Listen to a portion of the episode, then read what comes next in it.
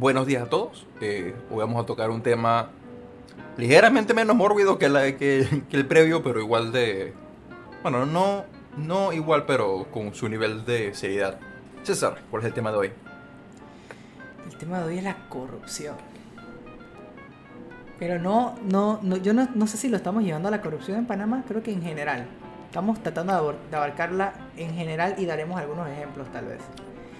Ok, Eh, bueno, al final sí quisimos hablar fue de el tema de corrupción así en concepto, pero al menos yo en ejemplo sí busqué, o para información busqué cosas regionales y nacionales. Tú también. Fíjate, quedamos en eso. Sí, y, per- y perdí una noche buscando y buscando y buscando y nunca paré de investigar porque entre más cosas encontraba, más dudas me salían. Explica solamente así por encimita, ¿cuál era tu intención con la búsqueda y qué quedaste haciendo? Ok, cuando decidimos, porque nos habíamos dado cuenta que se estaba acercando el viernes y no sabíamos qué tema íbamos a tocar, teníamos dos opciones, corrupción y el otro. Sí, teníamos otro, Entonces- pero se nos olvidó Ajá. acordar de que hasta ayer. Ajá, así que al final nos fuimos con corrupción. Y en una llamada yo le dije a Fernando, es que, oye, mira, yo quiero enfocarme, o, o el, o el approach que yo le quiero dar es a la corrupción política específicamente, y quiero darle o linkearla a Panamá. Y voy a hacer menciones como de los hechos más corruptos en cada gobierno que yo recuerdo. Yo le dije a Fernando, el primer presidente que yo recuerdo es Ernesto Pérez Valladares, de ahí nos íbamos a ir con ¿Qué Mireia. fue? el ¿En, qué año? Solamente para, para referencia para aquellos que. para los, para los Uh, oyentes espérate, internacionales. espérate. Déjame, ya te digo. Ah, entonces. Es que eso no, yo no me enfoqué en, en la- en los datos políticos de él así. Yo me, me fui metiendo en lo otro. Él fue presidente. Es el presidente número 33 de la República de Panamá. El periodo fue del 94 al 99. Exactamente. Ahora sí. Eh, antes de él estaba Puchungo, que fue. Guillermo Andara. Este, Guillermo Andara, exacto. Entonces, eh, yo le digo a Fernando, dije, bueno, bueno, para los que no, no conocen el orden de los presidentes, eh, en este caso sería, a partir de Ernesto Pérez Valladares sigue Mireya Moscoso, Martín Torrijos, luego Ricardo Martinelli, luego Juan Carlos Varela y el actual que es Nito Cortizo. Entonces, Laurentino bueno, voy a- Cortizo. Ah, verdad, es Laurentino, ¿no? Pero Nito. tú le dices Nito. Lo siento.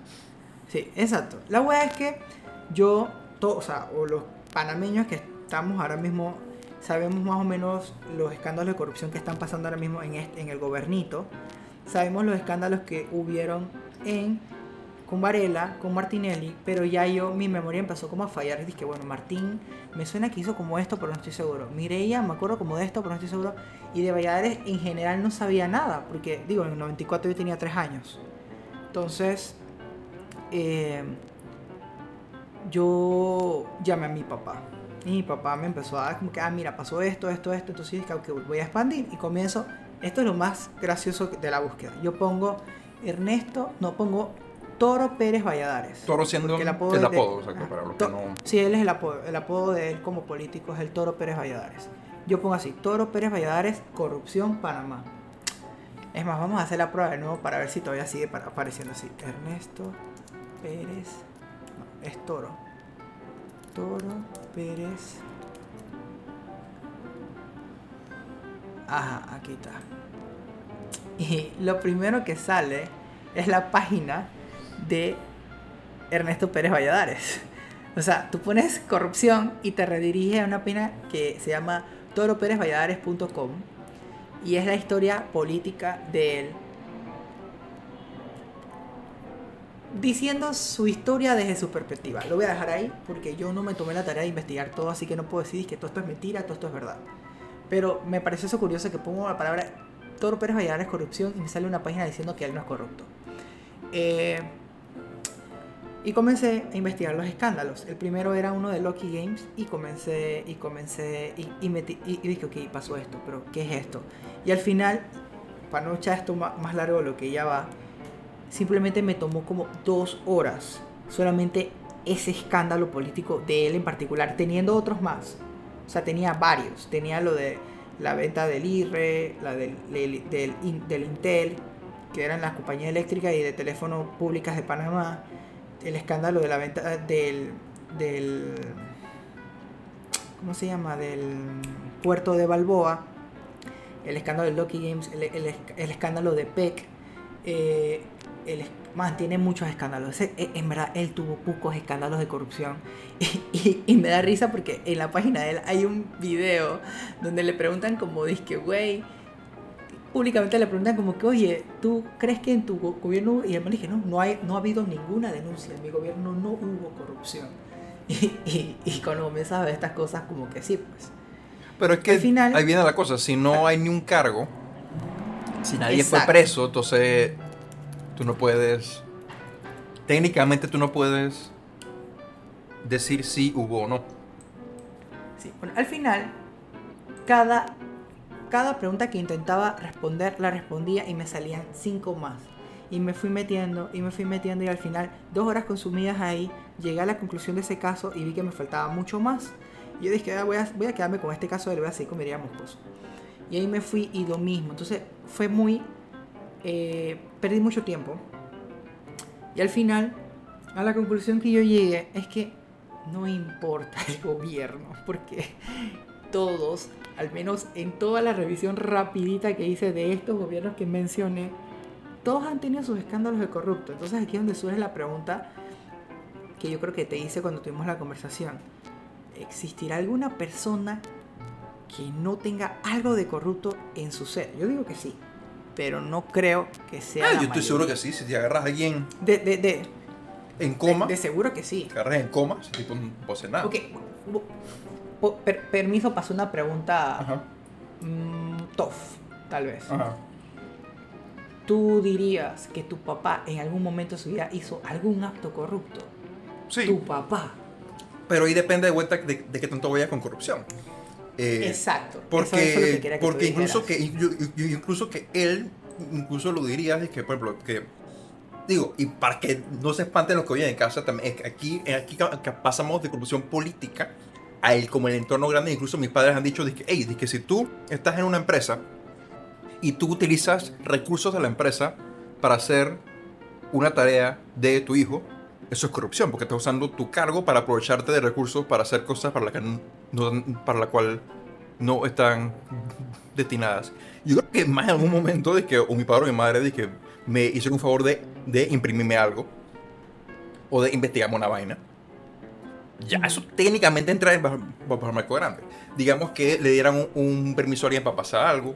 Pero si fuera de que, por ejemplo, si la pregunta fuera de que si yo creo que mi padre aceptó alguna vez alguna coima, algún soborno. No, eh, no, no, esa no fue, esa no fue la pregunta. No, por, no por eso. Yo, yo soy el que la está re- replanteando. Yo soy el que la está replanteando, no te preocupes. Yo no estoy diciendo que tú preguntaste eso. Eh, Ahí yo diría, es por ejemplo, que no, pero eso es una de las di- distintas cosas en las que caer. Por eso que yo genuinamente creo que nadie es incorrompible si nos vamos como a la definición más grande posible del tema de corrupción, que yo lo considero y por lo que he visto es simplemente cuando tú estás en una posición que y usas tu poder o usas tu del privilegio para aventajarte de alguna manera que no es la que le corresponde a el cargo que tú tienes.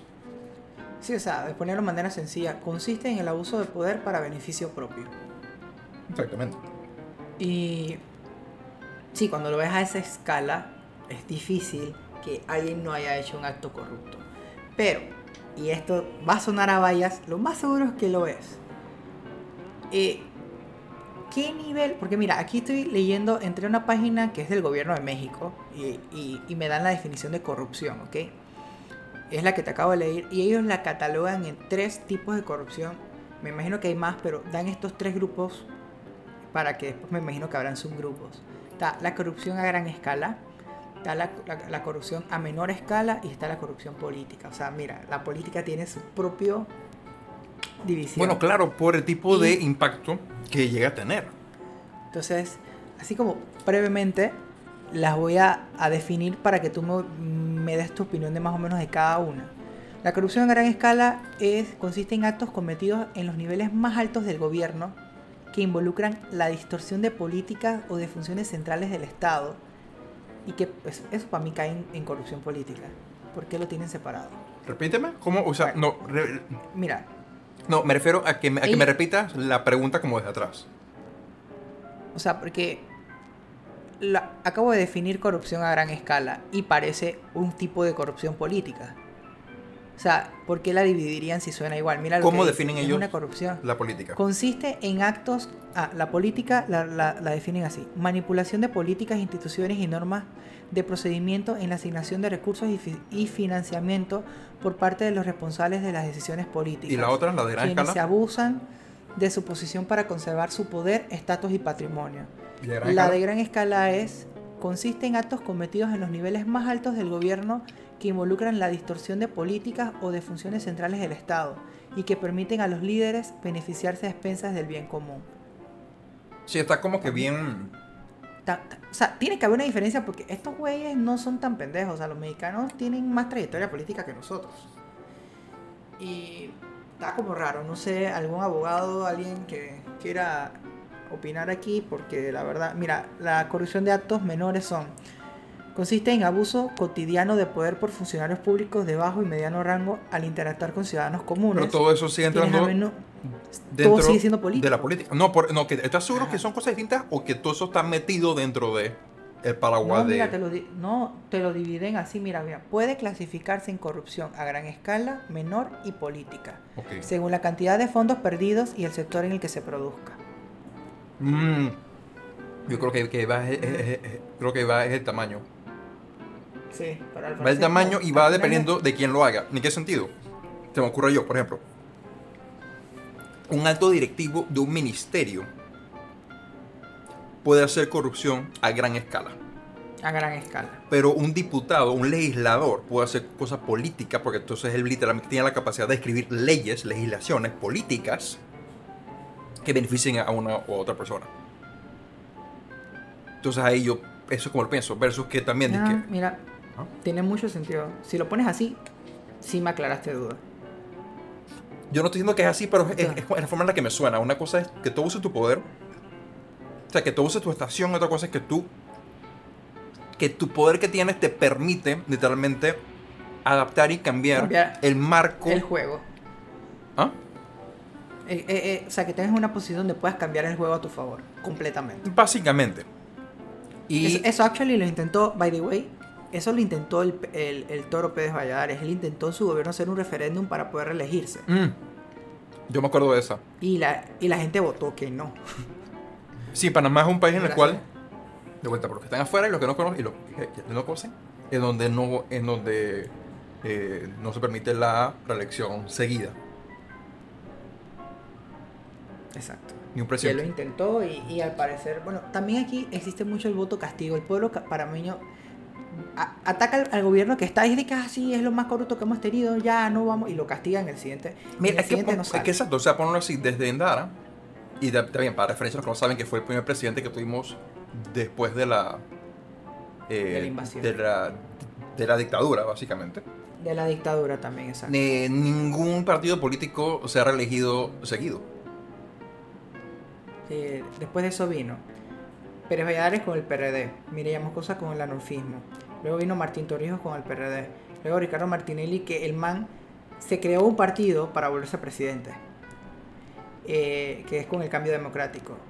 Que en ese gobierno, by the way, el siguiente presidente, que es eh, Juan Carlos Varela, fue el vicepresidente de Martinelli. Ese, ese sería como el único caso de, entre comillas, reelección que técnicamente se ha dado.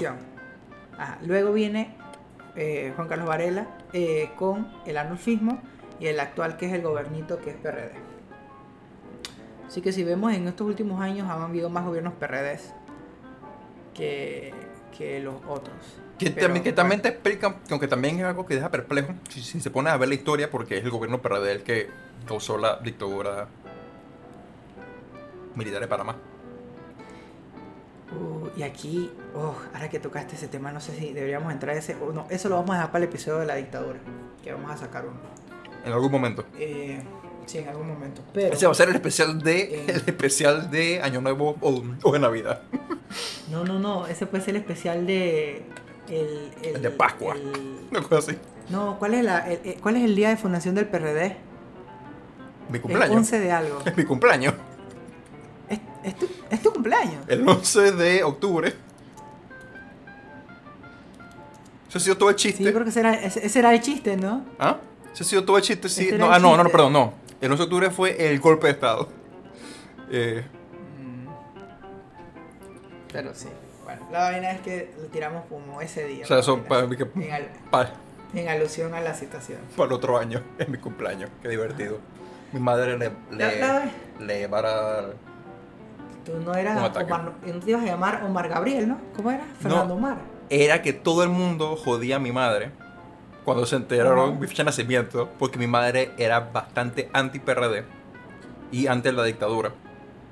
Que cuando nací en esa fecha, todo el mundo la vacilaba diciendo, eh, preguntando si me iba a llamar Fernando Omar. Eh, Omar siendo el general Omar Torrijos el que lanzó el golpe de Estado. Exacto. Pero bueno. Eh, así que creo que me desvié de lo que tú me preguntaste. Oh, no, no, porque ya empezamos a definir. Tú ya definiste más o menos ente de, de corrupción, pero si, si tú pudieras decirme categorías que tú pondrías, yo creo que coincidimos ambos en que existe la corrupción política. ¿Qué otro tipo de corrupción tú dirías que hay? Yo me quedaría, de hecho, con las mismas pero aplicarlas a otros sectores. ¿En qué sentido? Tú puedes tener dentro de una empresa privada, por ejemplo, alguien que sea capaz de cambiar las reglas para favorecerse. Alguien que por el nivel que tiene simplemente se considera como por encima de las reglas o le vale bestia y, usualmente no es afectado por, la, por las políticas internas y puede hacer lo, lo que, lo que quiere, lo que le da gana. Y a los funcionarios de bajo rango que se encuentran en circunstancias en las cuales pueden abusar de ese poder, que es algo que tú incluso puedes comentarnos algo al respecto con eso. No estoy acusando que César lo hizo, sino que él se ha visto Ah, involucrado. el- el- el- lo del internado. Estaba pensando en lo del puerto. Eh, Ah, no, ah, no, lo del puerto sí, güey. Lo del puerto. Bueno, sí, vamos a aprovechar, vamos a a echar la historia. Antes de que yo estudiara medicina, yo estaba estudiando ingeniería química en FSU y a la vez trabajaba. Y mi primo me dio un trabajo eh, en el puerto que prácticamente coincidí- consistía en conseguir los papeles. Básicamente era como de ingresar el cargamento en el barco designado para que saliera de Panamá y llegara a donde tenía que llegar. Nosotros nos dedicábamos a venta de teca a una compañía en India. Entonces. No es tanto- eh, detalle. No soy. Yo no, no, soy. Eso, eso, eso ya no existe, eso no existe ya, Ah, así que no importa. Sí, la weá es que, eh, normal pues, nosotros estábamos en eso, bla, bla, bla, y yo era disque, tenía como 18, 19 años, nunca había trabajado, bastante inexperto, así que eso se presta para que se aprovechen de mí, porque no sé cómo funcionan bien las cosas. Entonces, lo primero que yo llegué, cuando yo llegué a la empresa, porque eso se hacía en MERS, tú subías al cuarto piso y habían unas secretarias ahí y tú llegabas y que sí, vengo a ingresar este, este contenedor con el número tal, para el shipping tal, con no sé qué vaina, con destino A, con esta mercancía, con este peso, tú tienes que darle toda esa información. Y ellos tienen que verificar que todo coincidía, que, que en verdad en la pesa había pesado eso y bla, bla, bla. ¿Y qué? ¿Dónde queda? La vaina es que este Ah, sí, trámite. claro. ah, Sí, no. La vaina es que este trámite. Este trámite se puede alentar prácticamente si a ellos les da la gana. O sea, de que si la man ese ya estaba cabreada, es que no, me miraste feo, eh, no te voy a dar el sello. Porque ellos te tienen que dar un. Tienen que poner un sello al papel y te tienen que dar un candado de la MERS. Que eso significa que tu, que tu contenedor cumple con los criterios de inspección de la compañía con la que van a, a sacar el, el contenedor. La vaina es que había veces que cuando salía el, el contenedor de, de una finca con madera, te decían un peso estimado. Es que pesa, pesa no sé cuántas toneladas. Eso es lo que tú declarabas. Y de repente cuando pesaba disque más, tenías que volver a hacer el papeleo porque tú sabes que tienen que balancear eso en el barco. Tú no puedes tener disque errores en peso. Porque si todo el mundo se equivoca y dice que es menos pero es más, eso puede afectar eh, la flotación del barco. Entonces, tienen que hacer la corrección, ese es otro procedimiento. Y ahí fue donde fue la primera vez que me pasó. Dice que yo tenía que. Ese día tenía que mandar como 10, 11 contenedores disque de un solo. Y yo dije, man, de 11 contenedores, como 8 me pesaron diferente, me pesaron más. O sea, eso eran que yo tenía que salir de ahí, irme a la casa de mi novia en ese entonces, para pegar mi internet, para arreglar el formato, para imprimirlo, para ir a la MERS, conseguir pagar de nuevo, conseguir 8, 9, eh, o- ocho nuevos eh, candados de, de- de- de que estaban bien. Pe- Y eso... Pequeño iba- paréntesis. Eso se, Te recomiendo que solamente para cuidarnos, que no vuelvas a decir Ajá. el nombre de la empresa y que vamos a y yo y vamos a, a censurar ya todas las veces que lo he dicho. Si genuinamente no quiero tirar eso hacia el aire porque ¿Por eso qué? ¿Ah? ¿Qué- ¿Por qué no? porque esa empresa sí existe y estás básicamente haciendo alegaciones de que esa empresa está cayendo en impropiedad, que perfecto. Si, si tú quieres dejarlo como si fuera una denuncia y que te caiga encima, bueno. Güey, que me caen encima, eso me vale tres vergas. Eso genuinamente pasó en ese año. Si ya no pasa, allá ellos, pero a mí me da igual. La vaina es que, la vaina es que yo, normal, pues yo, yo sé que ah, me va a tocar hacer eso. No, actually la corrupción no viene con la compañía, porque la compañía no es, la compañía MERS no es la que hizo la corrupción. Ellos simplemente por formato. Ellos inventaron la corrupción. no, no, no. Sí, yo sé, te- te- entiendo, sí, el, sino el- que- el- el hecho, el, hecho, el hecho corrupto no vino por la compañía. Yo sé, yo sé, sino que, que, que, que me ariza como lo dijiste. la, la- la corrupción viene es con el tipo que pesa, que no, No digo, la- es del puerto, es del puerto. bueno, Él me dice que, ah, pero es sistemática en no todos lados. Ah, el man no te coagules, oye. Tú sabes lo que te va a tomar salir de aquí a la casa de tu novia, hacer esto, regresar, te, va a costar más plata. Ey, si vas a gastar esa plata, mira, vete por acá. Y yo dije, ¿qué pasó? Dije, mira, dame tanto. Yo digo que pesó menos y estos contenedores salen hoy. Si no lo haces, cuando tú te vas de aquí, tú sales, regresas, cerró la oficina. Eso se traduce que tus 11 contenedores, porque están amarrados en un solo booking, aunque los otros tres pasaron, no se van a ir. Entonces tienes que pagar la noche de esos 11 contenedores en el puerto. Creo, no puedo estar equivocado, pero creo que la noche en el puerto de un contenedor te cuesta 500 dólares. Creo que estoy, puedo estar equivocado, pero creo que era una cifra así. Eh, yo todo estresado, dije, man, esto no es mi culpa porque yo no peso, pero yo siempre, después, después aprendí el truco que lo que yo debía hacer era poner que pesaban de más y si me equivocaba en, por mucho, si era dizque, un poquito la diferencia de más, ellos no, lo, no, no, no, no afectaba. Era cuando tú ponías que pesaba menos. Entonces, ya después más o menos yo empecé a calcular dizque, cuánto pesaban y me iba bien. La vaina es que yo obviamente la primera vez dije que no, porque me dio miedo, porque esa plata no era mía, esa plata era de mi jefe, que era mi primo. Yo lo llamé y él me dice que, ay, cholo, hubieras aceptado, huevado. O sea, ¿tú sabes cuánto nos va a costar eso hoy? Pero no, tranquilo, yo entiendo, yo no te he enseñado los trucos. Yo dije, ok. Ok. Ok. Normal, ese día nos reunimos, bla, bla, bla. Y me dijo, mira, César, aquí hay una plata que es para situaciones especiales. Y yo dije, ¿cómo especial? Como la de hoy. Yo dije, ok. Dije, tú me llamas, yo te doy algo, tú lo haces. No preguntes, no cuestionamos, no se caen. Yo dije, a la verga. Perdón. Luego pasó, eh, como me, volví un poquito más proficiente, y que yo llamaba a los manes cuando estaban cargando. Y yo dije, hey man, pregúntale al tipo de la mula, porque ellos saben cuando algo está bien, bien, bien pesado, qué tan, qué tan pesado lo sienten, para yo más o menos estimar cuánto va a pesar el contenedor. Y así no equivocarme tanto. Así que empecé a equivocarme menos, pero una vuelta pasó de nuevo, que el, el, el, el vaina salió de noche y yo no llamé a nadie. Y me llegaron también así, dije en la madrugada, 15 contenedores que tenés que mandar. Y pasó lo mismo, o sea, mi mamá me dice, Cholo, yo te ayudo si tú me ayudas. Y yo dije, güey, yo no tengo tiempo para ir a la casa de mi novia, para imprimir toda esta vaina de nuevo, para echar para atrás, para, que, para ver si llego a tiempo, a- y asumiendo que hubiese gente por delante mía y toda esta vaina. Eso es un verguero, Fernando. Al final lo hice. Y pagué, pagué la coima, pues. La vaina es que eh, yo me sentí súper mal porque es como la primera vez que hacía como algo así, pues como, como shady. Y yo le dije a Kevin, dije, oye, me tocó hacerlo. Y el man dije, no, tranquilo, cholo, eso se reporta acá como gastos misceláneos. Y yo dije, ok. Y ya después de eso, en un rato yo dejé de trabajar ahí porque el- él, él cambió de negocio y yo le dije que ya me iba a cambiar de carrera y me salí del negocio. Pero la verdad es que, mira, en un, en un lugar, o sea, esto ya no es corrupción política, esto es corrupción general. Digo, es, Y es- es corrupción por la situación, en la, eh, dentro del sistema privado, pues.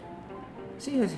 La, la vaina es que, obviamente, una persona con mejor moral o con unos estándares fijos de, de no ser corrupto, de principios hubiera dicho que no. Pero yo sí tenía más o menos la presión también de mi primo porque me dijo, que güey, eso pasa, eso todo el mundo lo hace, tú no eres el único. Sí, exacto, entonces- Si no lo hacemos, ajá, que si no lo hacemos esto nos cuesta, y que, o sea, mira, vamos a hacer cálculo porque yo, yo estoy casi seguro que si eran 500 dólares. Digo, sea lo que sea, 500 eran, estoy seguro, sí, eh, que estoy seguro que siete- quedarse con un contenedor no es barato. El punto es que sí, que era- es más rentable ir por el camino ilegal. Y muchas empresas sí, digo, aquí ya estoy tirando también como generalidades, pero ah, la- cuando una empresa está trabajando con millones de dólares, es decir, que paga tu no sé cuántos miles en...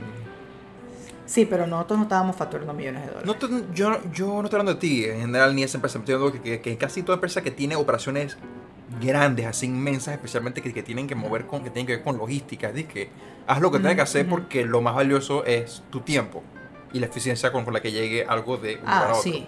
Entonces es decir, que es, y, y, y- es un gasto, es básicamente considerado un- como un gasto ya esperado del negocio. Y, y mira, tú lo ves así, dije, tú dirías, dije, bueno, yo, yo, yo tal vez con moral hubiera pues dije, bueno, man, son 7000 son 7.500 dólares que nos va a costar esta noche de esos 15 contenedores, pero nos estamos ganando con ese shipment, voy a exagerarlo porque tampoco me acuerdo, es que medio millón de dólares, eh, que son 7.500 dólares.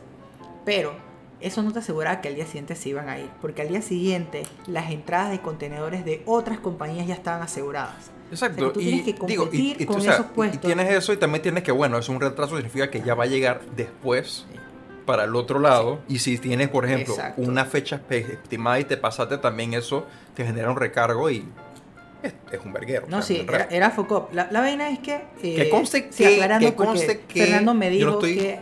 justificando, simplemente estoy explicando No, no. la razón por la cual Yo- se hace, pues. Y voy a hacer un disclaimer. O sea, yo cuando mencioné la MERS, no está. Si, escucharon bien la historia, el, el- el proceso de corrupción no fue ahí, fue en la PESA. Y ellos no tienen nada que ver en la PESA. Ah, ok. Eh, otro truco, que eso sí nunca lo hice yo porque eso sí me daba miedo. Tú no le ponías, porque a veces te podían romper el ve- venía un man que inspección, ¡Pah! que son los, los- los inspectores del puerto. Así, a lo random.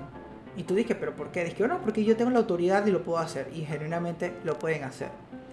Había un truco. Había un truco es que tú no le ponías el sello del MERS antes. O sea, no lo cerrabas para que ellos te pudieran abrir la puerta y no perdías ese sello. Pero eso era ilegal. O sea, una vez que el, que el, que el, que el- ¿cómo te digo? Que el contenedor está cerrado y fue evaluado por el inspector Tiene que de tener. ese día, tiene que tener el sello porque el sello lo que dicta es que ya nadie ha vuelto a abrir ese contenedor. Y si el inspector, otro inspector quiere revisarlo, él corta ese vaina de plástico y ya no sirve. Y tú tienes que ir a hacer de nuevo el trámite de esa vaina. Entonces ellos saben eso. Eso sí es como que genuinamente que ganas de fregar la paciencia porque deberían tener, digo, yo no sé cómo funciona, pero debe tipo de infecciones di- digo, estoy ya pe- empezando en mundo ideal. Debería haber un proceso para que el inspector tenga la capacidad de abrir, pero eso también entonces te queda con el enredo de que si es un backdoor, lo que sea. Pero no sé, yo, yo, yo incluso diría como que los inspectores deberían tener un sello propio de ellos, de que, hey, revisado y De que se llama esta vaina. Eh, no, este, para mí tendría sentido de que, mira, yo me tocó hacer es que una revisión random de contenedores ahí al azar. Voy a abrir el contenedor a César. Está bien, lo revisé, pasó, pasó la revisión que ya había pasado. Es como un control, pues, Sí, como eh, para asegurarte que el primer inspector está bien. estaba haciendo su trabajo. Que hace Entonces sentido. debería existir un sello que, que el mismo inspector pudiese poner. Eso es lo que estoy diciendo, que que... dice, ajá, exacto. Entonces, pero eso no, eso no existía. Tú tienes que tramitarlo. Pero ellos, ¿qué te decían por fuera? Hey, cholo, ahórrate esto. No lo selles ya. Y déjalo así. No te va a pasar nada, nadie te rompa la- Tú pones un candado tuyo, que de estos yales, lo cierras. Y cuando viene la otra inspección que va a venir, tú le abres el candado y después pones tu vaina y le das un salve al man. Y eso yo nunca me atreví. La verdad Sí, porque, ahí, también te demuestra, porque también te dice que, hey, espérate, o sea que los inspectores no están haciendo bien su trabajo porque en teoría el inspector tiene que asegurarse que lo que ya se selló y lo que se dejó cerrado, Exacto, Era lo que porque estaba. Esos contenedores, esos contenedores no los Y mira, eso se presta, eso se presta para, para tráfico. sí, porque literalmente tú puedes decir que, ah, mira, que, que lo revisó y estaba todo bien, entre comillas, y tú pudiste abrir y cerrar, y después que, es- que, que se fueron, tú metiste algo más y lo sellaste. Ajá, y, para, y, y si lo hago de manera inteligente, saco dizque, una tuca y lleno dizque, ese peso de tuca en cocaína. Y esa vaina se fue para India y llegó. O sea, ves que, ves, ves, eso, estaba, eso fue copo. Y otro, otra cosita de corrupción que también me pasó ahí era, en teoría, había una edad como mínima para trabajar en el puerto. Y tú estabas Creo un poco por debajo. 25 años. Oh, Sí, yo creo que era 25 años. Y porque me es una zona de mucho peligro. Y cuando tú entras manejando por la garita, literalmente tú tienes un carril que es como tu zona segura. ujú. Si tú te sales de ese carril, puedes causar accidentes, ¿ok? Allá adentro la gente igual manejaba como le da la, la gana. Entonces, a veces yo entraba a pie, era más fácil, porque yo me ponía dizque, mi, chaco- mi chaleco reflector, mi casquito, y había un camino seguro para los peatones. Pero cuando entrabas en carro era un peo. Entonces, a veces los policías ya me conocían, y que, ah, César, ¿cómo estás? No me pasa. Hay otros que te decían, de que yo lo tengo sed. Tú di que, yo te traje una Coca-Cola déjame pasar. Y man dice que pase, señor. O a veces, que en la madrugada era cuando más se ponían es- es- Exquisitos. Que yo llegué, ajá, yo llegaba que 3 de la mañana porque tenía que estar en la pesa para que para ver, ah, porque esa es otra. En la pesa, cuando abren el contenedor para inspeccionarlo, se puede perder mercancía. Y eso es responsabilidad, en este caso era mía. Yo tenía que estar presente cada vez que había una inspección. Porque si se perdía una tuca, era mi responsabilidad. Entonces yo tenía que asegurarme que una vez que, que pap, yo tenía que cerrar eso, ya sea con un candado Yale o con el sello. Porque en la madrugada, como la oficina de la Maersk todavía no ha abierto, tú no tienes el sello que le vas a poner a ese contenedor. Entonces ellos te ponen, tú pones un candado tuyo Yale y ellos te dan un sellito naranja que significa que el vaina fue evaluado y que tú al día siguiente tienes que buscar al mismo inspector o a otro inspector que pertenezca a ese como a ese grupito de inspección para que él remueva el vaina naranja, tú quites el candado, él abre la puerta, verifica que todo está en orden y tú puedas poner el sello celeste.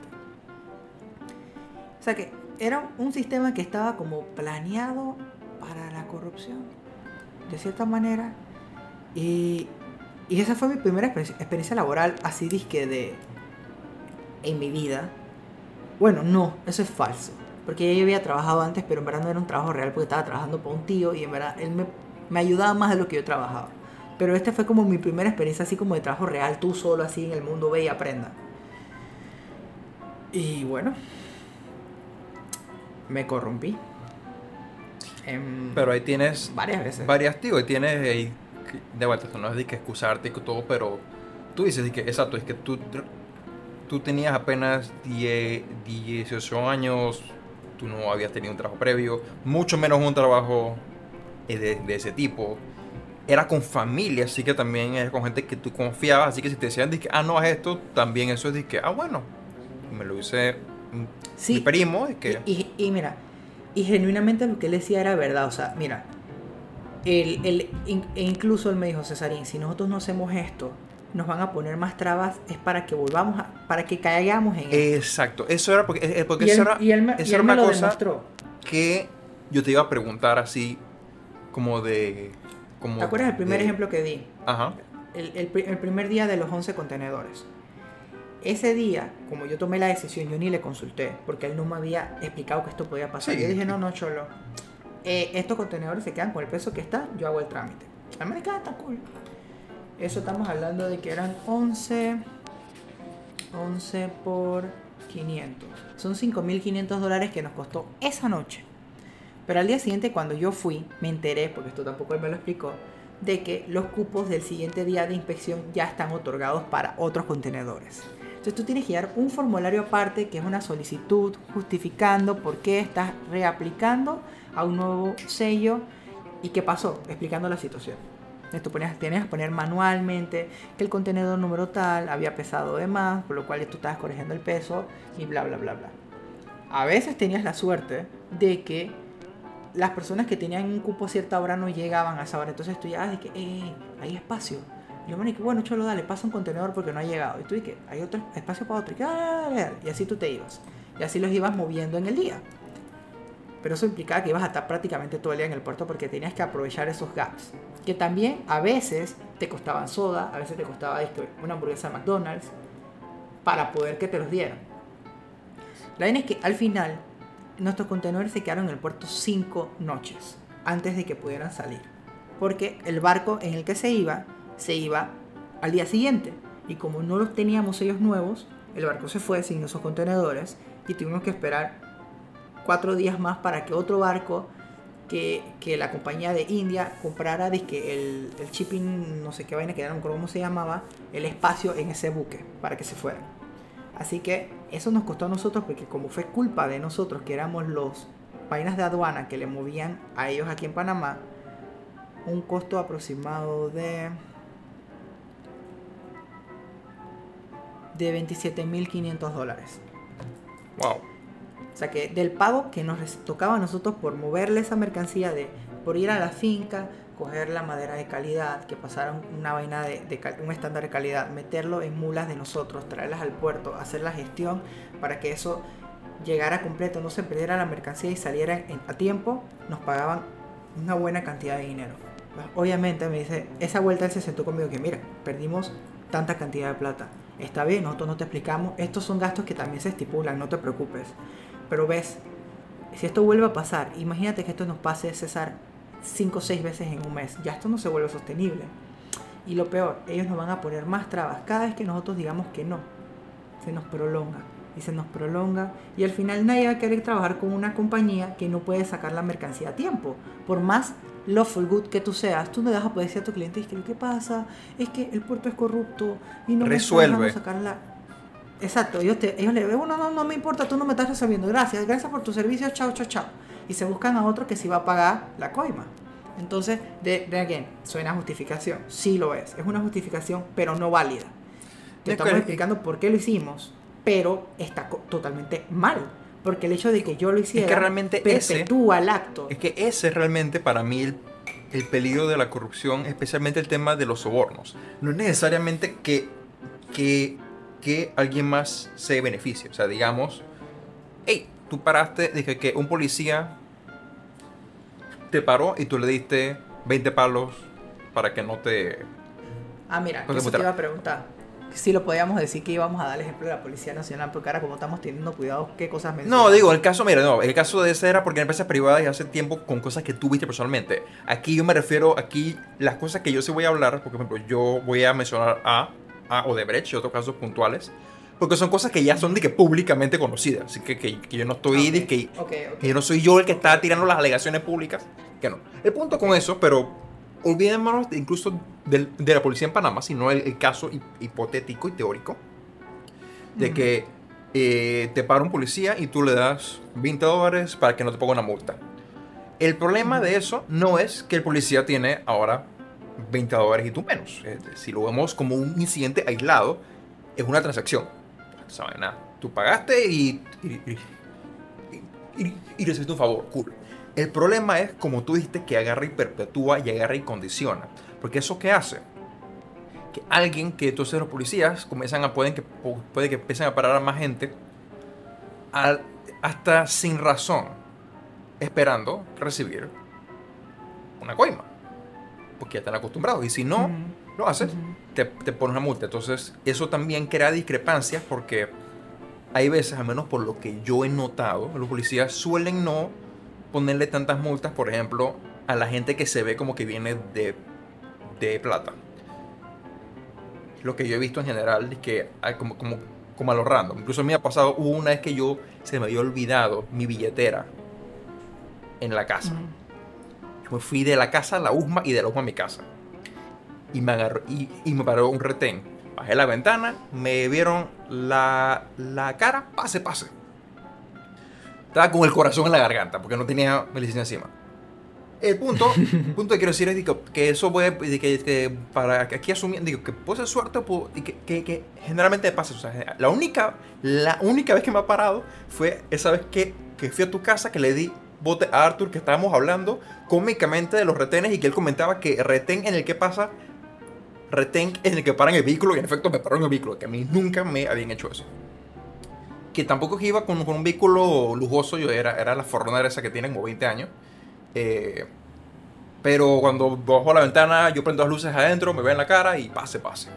Punto es eh, que aquí yo, yo asumo que es que para que no, pues, por accidente, no, no, le, no le estén haciendo algo a alguien que pueda levantar un pleito. Pero independientemente, eso sí afecta dependiendo de la, de la capacidad adquisitiva, porque si tienes a alguien con la capacidad de pagar la coima, tienes a alguien que es hasta cierto punto remunerado por su acción ilícita. Sabes que, ah, cometí un- una infracción y pagué dinero para que no me multaran. Yo- Y todo bien.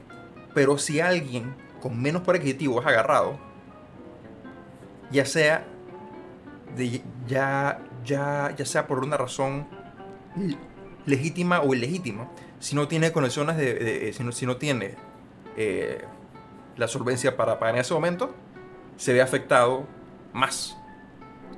Que eso es algo que frega en otros aspectos. O sea, que el que tú, el, el tú tener que pagar extra para que se haga el trabajo porque supuestamente ya le están pagando a la persona. Eh, porque eso también pasa con otros tipos de funcionarios y en otras empresas. Eh, En otros ministerios. ¿ah? En otros ministerios. Muja, sí, exacto, pasa en, muchas, en varios aspectos. Entonces lo que hace es que a la gente que ya tiene menos, que ya viene de con, con condiciones peores, tiene que entonces hacer un más gasto, un gasto mayor. Que era como lo que conversábamos en el. En un, par de. Que yo creo que eso lo mencionamos ya en un par de episodios que era sobre lo caro que es ser pobre. Eh, no, en el sentido de que, hey, si, si- si tú tienes plata y tú puedes pagar para que te- se te agilice un servicio y lo haces, tienes el servicio agilizado y la persona que no puede pagar es de que se tiene que aguantar, esperar, retrasos, que puede que eso le afecte a otras cosas en su vida. Y ese es realmente el peligro que sale de esto con, con- con lo- con los temas ya más como más puntuales específicamente con el soborno. O sea, el, el problema del soborno no, no es que alguien se lleve más plata que la que debe llevarse. Porque si técnicamente tú decidiste pagarle, digamos que tú me das 20 dólares. Porque tú quieres. Tuviste 20 dólares. Realmente, ¿qué diferencia a nivel económico hay si tú me diste 20 dólares porque te caigo bien versus 20 dólares para que te agilice un, un- un servicio? 20 dólares son 20 La dólares. La intención. No, pero estoy, estoy, estoy hablando desde, desde el punto de vista económico. O sea, el punto de vista económico. Ninguna. Exacto, 20 dólares son Ninguna. 20 dólares. O sea, re- realmente, cu- ¿cuál es el problema? Es la intención que viene atrás y, lo, y el efecto que puede causar sobre otras personas. E, e incluso, mira ahora que mencionaste eso, vamos a suponer que tú estás en el gobierno y tú tienes la capacidad de nombrar médicos a nivel nacional. Esa es tu labor. Ajá. Y yo sé eso. Tú, no- tú y yo, no- en este escenario tú y yo no somos amigos. Yo te conozco, pero no somos mejores amigos. Y yo llego un día así, de que, ah, Fernando, sí, que eso puedo hablar, estamos perqueando. Y de repente digo, oye, no, mira, feliz cumpleaños. Y me da un te paso, regalito. dizque, un sobre y te doy un regalito de 10 mil dólares, ¿ok?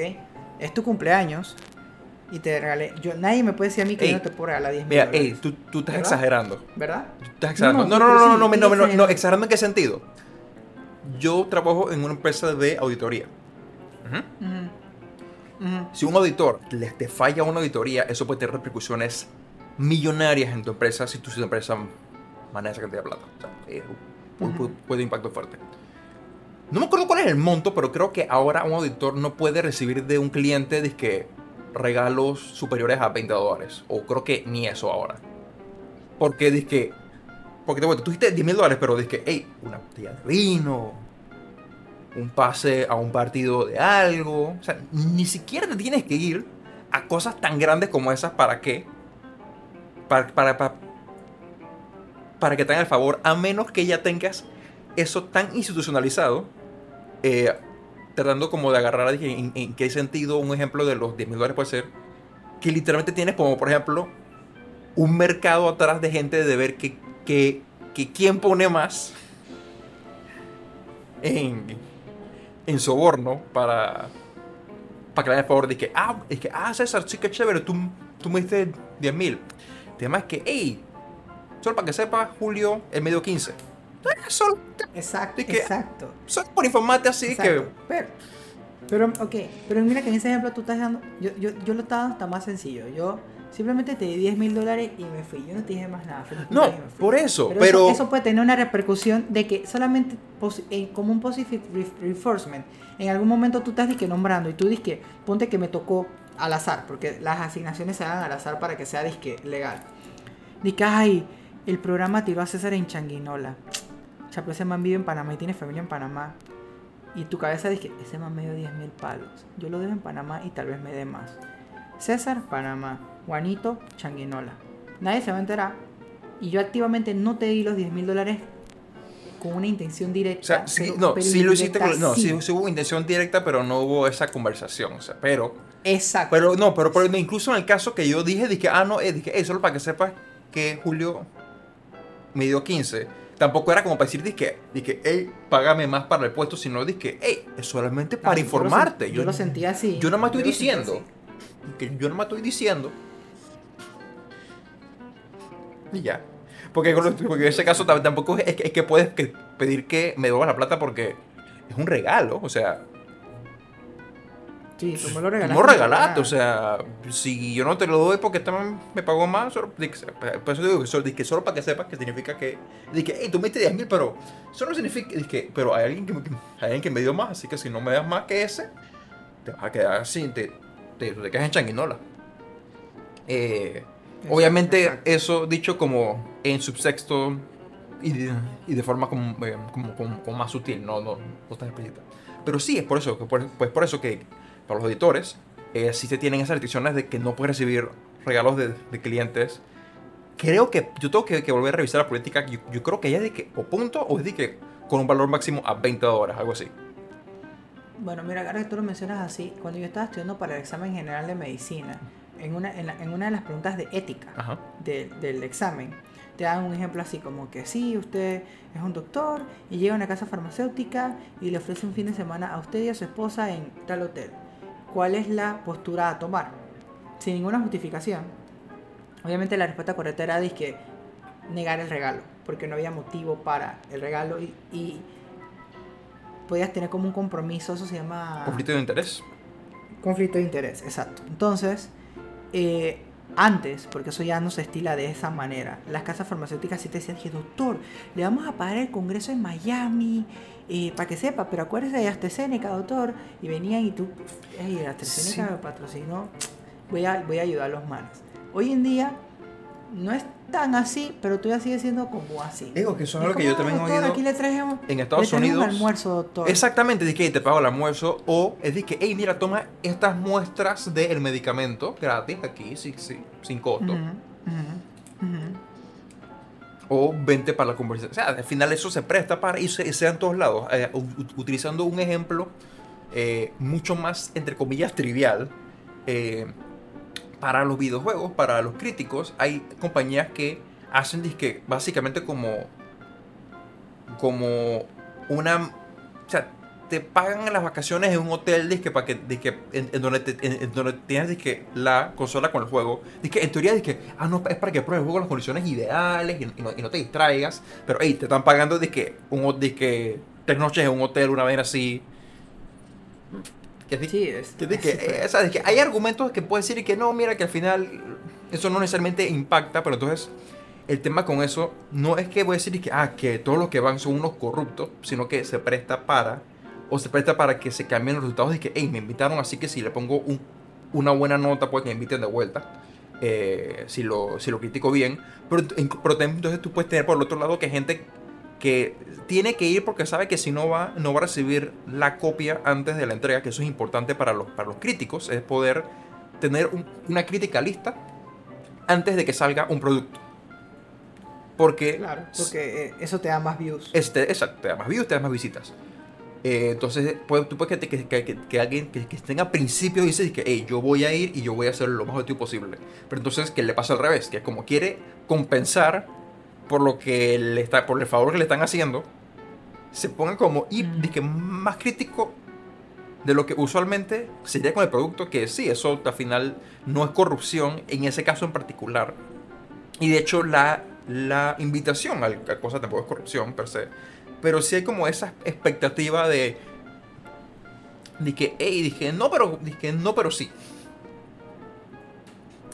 Eh, porque eso es lo que sea, al final los favores es también una de las cosas que más se da. Tú comentaste, por ejemplo, en tu caso, que si la sodita, que si la hamburguesa, un cafecito, que al final esos son, en mu- visto aislados, eso pueden que ser gestos buenos. O sea, si tú, por ejemplo, como jefe, le llevas a tus, a tus empleados, a, a tus subalternos, eh, donas o lo que sea, eso no, eso ya no, y- y- eso inherentemente no es, no es un acto corrupto. Y viceversa, si alguien, si a ti, si tú como empleado llevas de que un regalo a tu jefe, eso tampoco es, es inherentemente un acto corrupto. Lo que lo corrompe es, es cuando ya se da el tema de la, expectativa y cuando puede tener un impacto en una decisión. Ajá, ¿qué ibas a decir? Eh, no, sí, sí. O sea, tú te, te, te- te ta- estaba afirmando lo que estabas diciendo. Bueno, Eh, hey, mira, lo que te hemos decir hablado es... casi una hora sin tocar el tema de la política rea- eh, realmente. eso, eso está bien, eso está bien, eso está bien, eso está bien.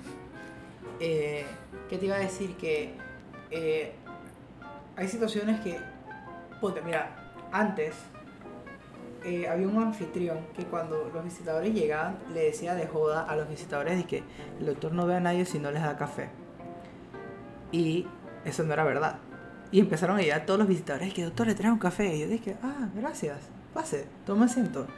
Y de repente dije llega una tipa y pues es que ay doctor, me dijeron que, que usted no ve a nadie si no les da café, pero genuinamente ando apurada y no tengo como que la, la, la misma farmacéutica le da como plata para que hagan eso. Y como que ella no tenía plata para, para eso, pues yo entiendo, o sea, tú no quieres gastar de tu plata para, dizque, para que un médico te vea. Y yo dije, yo nunca he dicho eso. Y la dije, ¿en serio? Y yo dije, sí. Y la dije, ah, ok, paso, sí, tranquila. Y hay, si hay médicos que hacen eso, de que no ven a visitadores si no les traen comida, si no les traen café, si no me pagas el congreso, si no sé qué va. Exacto, o sea, que, que queda ya la expectativa que...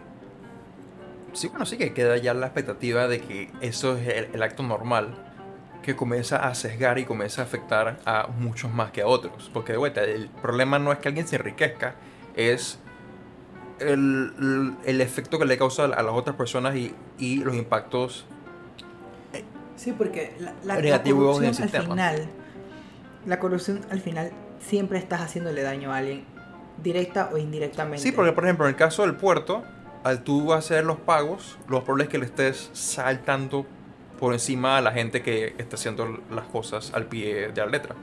Pero hay también una de las cosas que yo vi, ya medio que pivotando un poco lo- al tema de la, de la corrupción política, yo me puse a buscar, así como de costumbre, eh, que, que me gustan lo- los datos, eh, como más o menos cómo se mide la corrupción en varios países. Que, usualmente es por percepción. Eh, o sea, que es literalmente por opinión. Se hacen varias encuestas, que se hacen preguntas variadas, en las que se llega como un resultado de cuál es la percepción de la corrupción de, la, de, de los gobernantes de un país. Eh, punto es que sí, que hay críticas que dicen de que "Ey, eso es muy sencillo, eso, eso no dice todo, lo cual es cierto, pero hay otros dos indicadores más o menos que te, que te dicen o que van ligados con la presencia de corrupción. Uno de ellos es presencia de un mercado negro. Otro es Ok. sobreregulación. ¿Sobreregulación en qué sentido? Que tengas un sistema en el cual las regulaciones vuelvan tan ineficientes el proceso de hacer algo que la única manera de hacerlo es hacerlo ilegalmente. O con acciones o con acciones ilícitas, porque las regulaciones en sí no son inherentemente malas. Porque si tienes, que, ah, no, que tienes que tener la firma de cinco departamentos completamente distintos, eh, que uno, que no todos abran a la misma hora en el mismo día, y depende de si de, de, que, ah, no, que tienes que buscarlo en el piso tal, tienes que visitar no sé quién, o sea, que, que, que te enreda mucho la situación, que si lo quieres hacer de forma legítima, te ves negativamente impactado. que, la única manera de, de, participar es o que ya sea parte del grupo económico, o sea, que, sea, que tengas básicamente más o menos un pseudo monopolio en el cual tienes a grupos de interés que deciden no competir, sino que se reparten el pastel y dicen que esta es tu pedazo, este es mi pedazo, y, que este es tu pedazo, el tuyo y, el mío. Y nadie se pisa entre ellos. Porque competir o, porque entrar en, ese entorno es un dolor de cabeza. Voy, a mencionar otro tipo de corrupción que pasa aquí todos los días en Panamá. La corrupción es, una escala baja, porque por, por la definición que hay ahí. Eh, Tú sabes lo difícil que es para un extranjero conseguir su permiso de, estancia legal en el país? Eh, he tenido de hecho que ver porque la novia de uno de mis mejores amigos la consiguió, pero yo tuve que ir, yo, o sea, pero yo, yo era como representante, no representante, como el local que atestiguaba que ella no era una criminal, básicamente. Yo tuve que ir para notaría, tuve que buscar carta en la alcaldía, tuve, o tuve que agarrar y buscar documentos, hacer firmas. Y una pregunta, ¿el abogado, cómo le fue con el abogado a él? Eh, sí tuvieron sus temitas, me comentaron como que a uno le hicieron caro, que creo que cambiaron de abogado en un momento porque uno no le estaba resolviendo y, y les estaba costando plata. esa es la historia clásica. Yo, yo, mira que yo no dije nada para no contaminar la respuesta, pero he, yo he tenido muchos o muchos amigos que se han quedado viviendo en Panamá ya otros legalizados ya totalmente como ciudadanos panameños, pero a través de sus historias he vivido lo, difícil que es, pues. Y, ya de por sí tiene que ser un proceso difícil porque, no difícil, pero no pero tiene que ser controlado, un que tenga que ser regulado. o sea, controlado, exacto, regulado. Pero ¿qué pasa? Aquí donde vienen los abogados que se aprovechan. Mira, a una le, le dijeron y casi, mira, para empezar el proceso tienes que darme tanto la tipa pasa. Ajá, que, sí, que para los trámites iniciales, no sé qué bestia, la De repente dije, mira, ah, no, que me pusieron un pocotón de trabas aquí y allá, pero es porque tú vienes de Venezuela, no te preocupes, mira, eh, dame más plata que yo me encargo de eso. Yo tengo un amigo ahí en el ministerio que me va a ayudar, pero tú sabes, le tengo que dar una ayudita. Y le dije, dale, pues, pa, más plata. Oye, ¿qué pasó? No, mira, que mi amigo está de vacaciones y el otro man que está me va a hacer favor, pero es más plata. Y, la, y como tan desesperados, porque Sí, porque, porque, porque, quieres entrar. Y porque, o si no... ¿Quieres entrar o quieres que no te echen del país? Exactamente, porque si no ya incurres en, en, estar ilegalmente y es un dolor de cabeza. Exacto. Bueno, al final esta man llegó un momento donde la mano estaba contando, es que man, o sea, yo, yo ya no tengo más plata y este marica no me está resolviendo, o sea, ¿usted qué me recomienda? Y yo dije, man, déjame hablar con el papá de un amigo que es abogado para ver qué onda, si conoce algún abogado que te pueda ayudar. Al final, dropeamos a ese abogado. Actually, el, el, el, papá de mi amigo le puso una denuncia. Está bien. El proceso dice que le salió disque un cuarto de lo que ya había gastado cuando tienes un abogado que sabe lo que está haciendo y que no tiene intención de aprovecharse o sea, de ti. Digo, pero, pero ese es el tema que al final estás eh, que te encuentras en una situación en la cual eh, si no tienes esa ventaja, o sea, si, si, si no te hubiera conocido a ti, que tú tenías un amigo cuyo padre era abogado que tenía contactos y que tenía cierto... Eh, y tenía una brújula... una brújula... ya me trabé, exacto. Moral. Así... Wow, ya me tranqué. Yo creo que es la primera que me pasa en 21 episodios que la, que la me llega tan fuerte. Eh, Pero que... Eh, ¿La qué? ¿Ah? Que la tartamudez me pega tan, eh, tan fuertemente. Yo te escuché la, yo te escuché la alcoholemia, yo dije, Ay, a la bestia. Sin mí. Qué feo. No lo digas en público. Eh, no, eh, lleva rato que, ya, bastante rato que no me trababa de esta forma. Eh, el punto es que, que sí, o sea, si, si, si no se hubieran dado esas circunstancias, mira, esa persona, ¿a quién acude? Y, y, y, lo frustrante de, de este entorno, porque son genuinamente personas, que la mayoría de las veces, no todas, pero la mayoría de las veces están saliendo de una situación, ya sea porque su país, las cosas están muy, muy mal y quieren salir simplemente porque están huyendo de esa mala vida, o tienen que vienen a Panamá buscando una oportunidad de trabajo para ayudar a sus familiares en otros países. Y al final, mira, muchos de esos, esos gracias a Dios llegamos ahí. A mí, no sé si es ley y me gustaría averiguarlo. Si tú, vamos a suponer, yo tengo una empleada que es nicaragüense, voy a dar ese ejemplo yo. Sí, porque es el ejemplo como el, el clásico acá. No hay, el, el gobierno a mí no me obliga a darle seguro social a esa mujer Mira que no sé y yo creo Porque mira, todas las empleadas en mi casa. Nosotros sí, exactamente. Mira, nuestra eh, se le paga en la planilla. Ajá, se le, ella está en planilla, pero mi mamá, hay, hay dos ejemplos. Tú puedes tener una persona que hace eso, pero te dice, bueno, tu salario es 800, pero te voy a descontar el seguro de ahí. Y, te quitan un porcentaje. Y obviamente a la persona que está ilegal o no ilegal en un país, o que simplemente necesita el dinero, te va a decir, no jefa, mire, no me dé seguro y, y démelo completo porque yo lo necesito. Porque esa es la realidad. Ellos necesitan el dinero, de verdad lo necesitan. Entonces, muchas, muchas personas optan por eso. Entonces, ¿qué haces en un país donde no tienes a nadie sin seguridad social? Y esa es la clásica. Van a la clínica y tienen disque apendicitis o tienen disque una colelitiasis y eso tienes que operarlo. No tiene seguro, tiene que irse para Santo Tomás, ¿dónde le va a costar? Entonces aquí viene la segunda traba como la, no ganan o lo suficiente o están en los trámites con estos abogados que la están estafando, no tienen plata o están ilegales. Entonces no van al médico porque en el Santo Tomás si la detectan como ilegal, existe el riesgo de que la... Eh, ¿Cómo se llama? Deporte. La, la deporte. Yo casi digo que la decomisen, pero ahí que todo eso no es la palabra. Entonces, obviamente yo como médico me preocupo, porque es que, güey, pero es que yo no estoy viendo tu bandera, yo no estoy viendo tu estatus, de, yo estoy viendo que te vas a morir. Pero legalmente el tema es que probablemente eso... Exacto, entonces me acuerdo de ese ejemplo puntual, yo salí, hablé con la patrona y le expliqué a la patrona lo que estaba pasando y la mandé que, bueno doctor, yo voy a ver qué hago, yo la voy a ayudar. Y yo dije, ajá, ok, vale. Eh, doy el ejemplo de mi familia porque mi familia lo que hace es, ponte que el salario es X ellos a ese salario le ponen el seguro social y ellos no se lo descuentan. Por encima, o, sea, básicamente... Por encima, no. No se lo descuentan porque mi papá sí tiene esta perspectiva como de, bueno, si a mí no me cuesta tanto y puedo ayudar a alguien, le estoy dando trabajo y le estoy dando seguridad social, esa persona me va a trabajar mejor.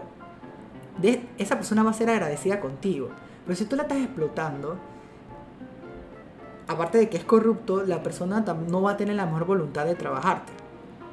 Entonces, digo, yo siento que o la tengo no, o, digo que lo tengo no porque si necesita la, la plata lo va a hacer. Pero sí, el, tema es ese, que, que entonces creas una deficiencia en otro lado. Que en este caso la deficiencia viene siendo, hey, la persona no, no que, no tiene seguro. Entonces ya le toca saber que porque también de que por ambos querer ahorrarse, sale algo mucho más caro. Sí, le sale mucho más caro. El precio de ser pobre. Y, entonces tú tienes, esta, tienes el escenario de, la corrupción del patrón, que por descontarle el seguro de esa manera, pues porque a veces hasta les cuentan hasta de más. O tienes la corrupción disque de que del empleado. a veces hasta contratan, contratan disque, ah, mira, hacen esta disque Fernando, yo sé que tú eres de Nicaragua y estás ilegal, ¿quieres el trabajo? tú dices que sí, sí, patrón, démelo. Dije, bueno, si tuvieras tus papeles, te pagaría 500, pero como no tienes papeles, 200, tómalo, déjalo. Y la persona, obviamente, como está desesperada, necesita el dinero, tiene alguien que ayudar, tiene que ver cómo, sus, cómo vive aquí en Panamá, te va a aceptar esos 200 dólares. Y eso, eso vale verga. Y aquí es donde, donde más me, como que más me, me da como gastritis esta situación porque cuando, cuando la corrupción es a gran escala y estás afectando a muchos, que, que también es foco, el, el, no, no, no, estás afectándolo de una manera como que, o sea, sí, sí, nos están jodiendo, porque la corrupción aquí en Panamá nos está jodiendo, no, no están... Sí. Hice la pausa porque ya tú sabes qué, qué, qué iba a decir, pero no lo voy a decir. Y, y está mal, pero o sea, cuando tú le haces eso a una persona como conscientemente, o sea, tú lo miras a los ojos y le dices, yo sé que estás necesitado. Y es esto o no tienes nada. Banco. O sea, ¿qué nivel de deshumanización tú tienes que tener? Bueno, hablando de deshumanización y yéndome por un ejemplo de que brutalmente así como fuera de lo de- fuera por a lo que te esperes. eh, han habido unos pequeños escándalos en Australia por ¿Sobre qué? las Fuerzas Armadas en, en Afganistán. Que hay reportes de soldados que han matado de forma ilícita a, por lo que estoy viendo aquí, a 39 personas que son o prisioneros o ya heridos o no combatientes, incluyendo mujeres y niños. Parte de eso que es, que ya es de vuelta, es que si fuera, bueno, mentira, no, eh, sea, sea cual sea el razonamiento tras eso a la causa, ya estamos hablando de una atrocidad. Pero no es que, que hubo un par de, de militares locos, sino que había ca- casi que como política de esas extraoficiales, lo que ellos llamaban el blooding, que es agarrar a un man que recién entrado y darle literalmente una presa fácil dizque, para que ya se ya, para que ya tuvieran esa. ¿Cómo, se- ¿Cómo sería? Desensi- Desensibilización. Desensitiz- Desensitización. Madre santa, desensitización. De- Ahí está, No, finalmente. lo dijiste mal todavía. Más desensitización. ¿Ya? Ahora sí. También lo estás diciendo mal. ¿Qué, qué me faltó? Tú, tú lo que es sensibilidad, es sensibilidad. es Ah, bueno, sí, sí, sí, no. Yo lo dije mal, pero sí era lo que Es quería lo decir. estoy diciendo mal todavía. No, Yo todavía lo estoy diciendo mal.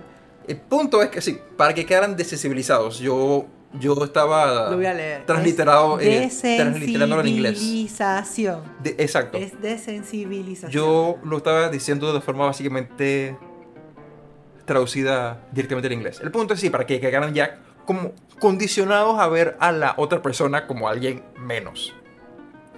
Ahí también tienes un tema de corrupción porque es, liter- es literalmente abuso de poder en, en- en como quieras verlo. Y también, ¿qué pasa? Obviamente todos salieron a, a defenderse y que no, mira, esto es solamente aquí, no, mira, que esto ocurre es porque en el calor de la batalla eso no se ve y mira el efecto como, como, estas, como estas noticias nos impactan a nosotros. Lo que dice eh, los militares australianos. Que, dude, mataste a casi 40 inocentes y estás preocupado de cómo la noticia te impactó a ti. O sea, really. Eh, pero es porque ya, porque estamos hablando de algo sistémico, o sea, hay tema de corrupción sistémica en la cual la mala acción ya es esperada y es aceptada. Y puede que muchos la, la ignoren, y que eh, tú no me cuentes al respecto, pero, pero haz lo que tienes que hacer. Y que para no querer asumir la responsabilidad de. Y me fui con el ejemplo porque es algo que yo vi hoy y quería como ver cómo, cómo, cómo- cómo lo metía. Y cuando hablaste exacto del tema de la. De cómo una persona puede ver a otra como genuinamente inferior y que por eso te da el derecho de explotar o de abusar de, de, de esa persona. Está en parte de- del tema de corrupción, que en el caso sí, como tú dices, hay veces que cuando, cuando es a gran escala, tú realmente no estás viendo a quién afectas. Eh, Exacto. aunque, Es más fácil, co- como tú decías, en el, creo que en el episodio pasado, que tú decías de que cuando tú matas a, matas a alguien, pero no puedes ver que lo estás matando. Así que en ese caso fue la, el ejemplo de, de bombas, básicamente. Lo de que, que, que si alguien tuviera, que si, que si el presidente para tirar una bomba debería tener que matar al man que tiene el maletín. Así es que mira los ojos y matarlo para, para que entienda el, el peso de lo que tiene que hacer. Eh, pero retomando el tema principal, eh, sí, que el ejemplo lo quise decir porque al final eso también es tema de corrupción, de que es algo que, es una práctica como ya esperada de, o sea, es algo que está mal, que así que en todo aspecto ético y moral y legal y como que no importa qué, no importa qué, con, con, con qué lente tú, tú lo mires, está completamente mal. O al menos entendemos que, que está mal. pero es aceptado y, y hay justificación de que no, que mira, que para que los soldados sean más eficientes o para que no le tengan miedo a, a matar, porque hay veces que lo van a necesitar hacer eh, para defenderse o para defender a un, a un colega, como sea. Güey, pero pon- ponlos a matar a gente que tengan disque eh, pena de muerte. No, pero es que lo hacen. No, pero es que. Eso lo hacen en Afganistán, en otro país. O sea, no es, no es mi gente. Es. No solo eso, sino que también parte de la condena ido de que. Ok, de que la típica soldado blanco matando a personas de color en el país de la persona de color. Porque más. Ok, y llegas tú invadiendo y te vale verga. ¿Ah? O sea, sí, es la clásica invasión. Exacto, que estás invadiendo así que tú puedes hacer lo, lo- lo que te da gana porque tú eres occidental y tú eres tienes poder y no, no sé qué bestia. Echando para atrás entonces a lo que tú estabas hablando del abuso, por ejemplo, el abuso patronal eh, de, de un patrono a un, a un, servi- a un, a un empleado. Eh, sí, eso, eso es fuerte. Y ya tomando entonces, yendo o, tra- o tratando de ir un poco a, la- a- a lo de política, yo, yo te tengo una pregunta para ti. Bueno, es que si me tiene... Bueno, dale, ajá, tírala.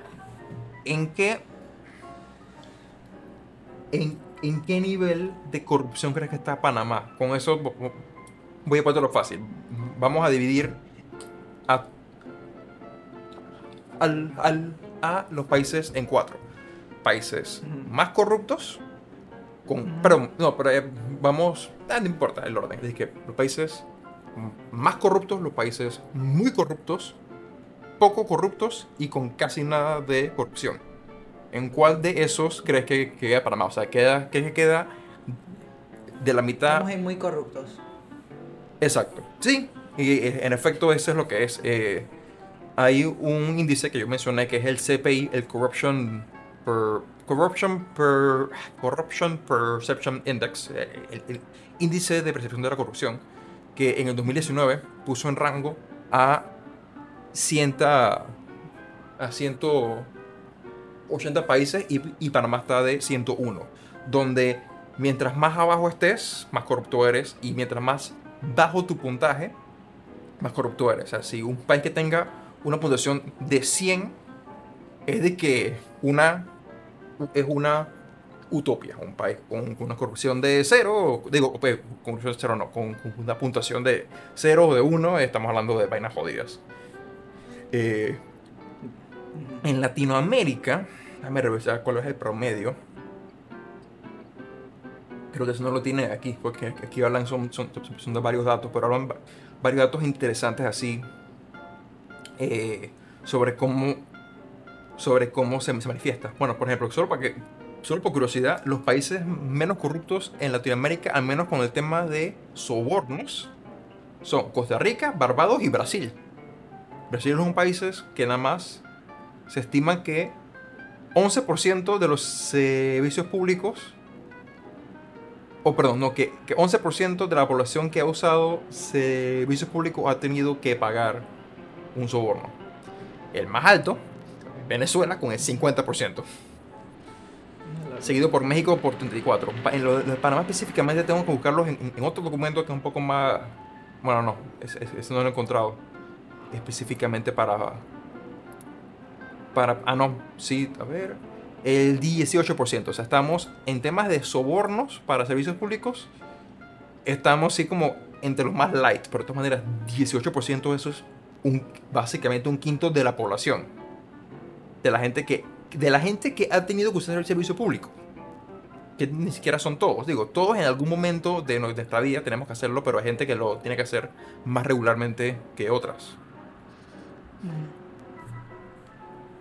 Y un, Ah, otra cosa, otra cosa de que yo siento que es corrupción y quiero que para ver si eso claro. Si, si tú, vamos a suponer que tú estás en una posición de mediano poder en una institución como la ATT, ¿ok? Es que es la. ¿Dónde eh, la- que es la. La Autoridad de Tránsito y Transporte Terrestre de aquí de Panamá. Gracias. Y vamos a suponer que tú no tienes el poder absoluto para hacer el cambio, pero tienes el poder para sugerirlo y ver que se vaya como implementando la gerente. posibilidad de que se dé. Ajá. Y tú vienes y dices que, oye, mira, La vez pasada estaba hablando con César y él me dijo dizque, que para, para hacer un traspaso de un carro a otro, cuando él fue y hizo el traspaso en el municipio, eso no se actualiza automáticamente en la TT. Nosotros no deberíamos tener como un sistema en conjunto para que las personas no tengan que estar haciendo esto, que hay un doble pago, todas estas cosas, ¿no? Porque tú al final estás buscando que tu servicio sea óptimo. Y de repente, simplemente tú tienes esa posibilidad, tú tienes el poder de sugerirle vaina y no lo haces. Y no lo haces por pereza, porque, ah, te van a decir que tú ya vienes discataga alterando las vainas, la posibilidad de las coimas que hay. Y si la gente viene acá, nos dan salves, nos dejan estar jodiendo y vaina. El hecho de que tú no lo hagas por eso te hace corrupto. Eh, ahí viene el tema que si la corrupción se puede dar por omisión, hasta cierto punto yo creo que sí, pero no lo evaluaría de la misma forma, porque también dices que, sí, que si no, si realmente tú, tú no puedes hacer nada al respecto, ¿qué haces? O sea, ¿qué, qué tanto te pueden decir? Eh, o sea, si, si, si, si, te quedas callado, es de que... O sea, estás, eres parte del sistema corrupto, sí, eso es cierto, porque si eres parte. Eh, pero si, en caso hipotético de que, de que estás en minoría, o sea, pongámoslo así, a mí yo lo perdono más si esa persona está en minoría que si está en mayoría. ¿En qué sentido? Es que, ah, no, sí, sí, porque en mayoría, ¿qué excusa tienes? No, que exacto, ¿qué excusa, tiene, qué excusa, qué excusa, qué excusa tienen todos? Exacto. O sea, ¿qué, qué razón tienen todos para poder decirles que, que no vas a decir nada al respecto? Eh, porque se da, o sea, al final sí, que es, es completamente imposible eliminar todo. Y es completamente imposible de que una sola persona venga y haga un cambio positivo para todo el mundo. Pero sí, a cierto punto, el no hablar está permitiendo, pero también cómicamente, bueno, no cómicamente, pero eso es parte también de, las estadísticas que estoy viendo acá para Latinoamérica. Déjame ver que el 3, que tres cuartos de, la, de las personas encuestadas piensan que aquella persona que denuncie la corrupción va a sufrir algún tipo de represalia negativa.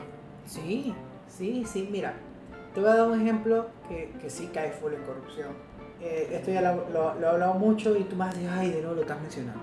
Pero es que es una situación brutal. O sea, el, el, el, el abuso de poder que se da a nivel hospitalario, no solamente entre médicos, sino también de enfermeras a enfermeras, de médicos a enfermeras y esto. Cuando uno se queda callado, porque tú, normalmente cuando uno le cuenta esta historia a una persona civil, así que no médico, te dicen que, pero ¿y por qué no lo denuncias? Porque usualmente a la persona que denuncia le va peor. ¿Y sí. prefieres? Hay gente muy, hay gente muy valiente, hay gente muy valiente que dice de sus huevos dice que me pale pito. Yo tengo derechos y yo no me voy a quedar callado. Y se aguantan, dije que les vaya mal y los manes van poniendo más denuncias y van poniendo más denuncias y al final personas como esa ayudan a que otras personas se atrevan. Sí. Pero dije situaciones en las que yo vi vainas que... que Pero nadie quiere ser el primero, lo cual se entiende perfectamente. o, situaciones donde vieron, donde personas, dije, amigas mías, vieron dije, el abuso que se me está dando hacia mi parte y todo el mundo prefiere simplemente no hablar de... Mira, al punto de que yo nunca les reclamé, dije, man, ustedes nunca me apoyaron, o sea, nunca denunció. Yo, yo con qué cara, huevo. El, el, tema ni se habla entre nosotros, porque existe ese, ese castigo a la moralidad. Y eso es otra cosa. Que creo que eso lo, comentamos en otro momento, de que lo de la represalia que lleva, que nadie quiere ser el acuseta. Exacto. Y, y, eso, eso es bien frustrante. Pero es lo que pasa, lamentablemente. Eh, yo no sé si, si, nosotros podemos en, algún, en, en alguna situación, o sea, algo disque a nivel de antes, disque, no sé si en la escuela o algo, o esto viene de casa, de varones, porque... Ok, una pregunta. Tú dices que toda persona que se exponga a cierto nivel de poder se va a corromper los chances son más altos. Nadie es incorrompible y también tenemos que recordar que muchos de los ejemplos que, que- que- hemos dado han sido de, casos casi, de casos que podemos decir de forma sin mucha ambigüedad o como, con mucha claridad, decir es que, hey, esto, y que esta persona es corrupta porque hizo mal. Pongámoslo así, César. Digamos que tú, como médico, tienes ciertas responsabilidades eh, y que tú hagas algo que no se te está permitido, porque tú puedes, pero que es para ayudar a un paciente. Es técnicamente corrupción.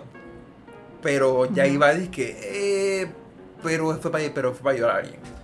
Que tú- eso, eso pasa. Entonces tú, puedes también, también te- te- tú, tú también puedes tener gente en lugares de poder que giran las reglas no necesariamente por beneficio propio o que el beneficio lo que buscan es ayudar a alguien independientemente del resultado puede que se quede que, que, que- que la intención sea buena. Dice que ah no mira es.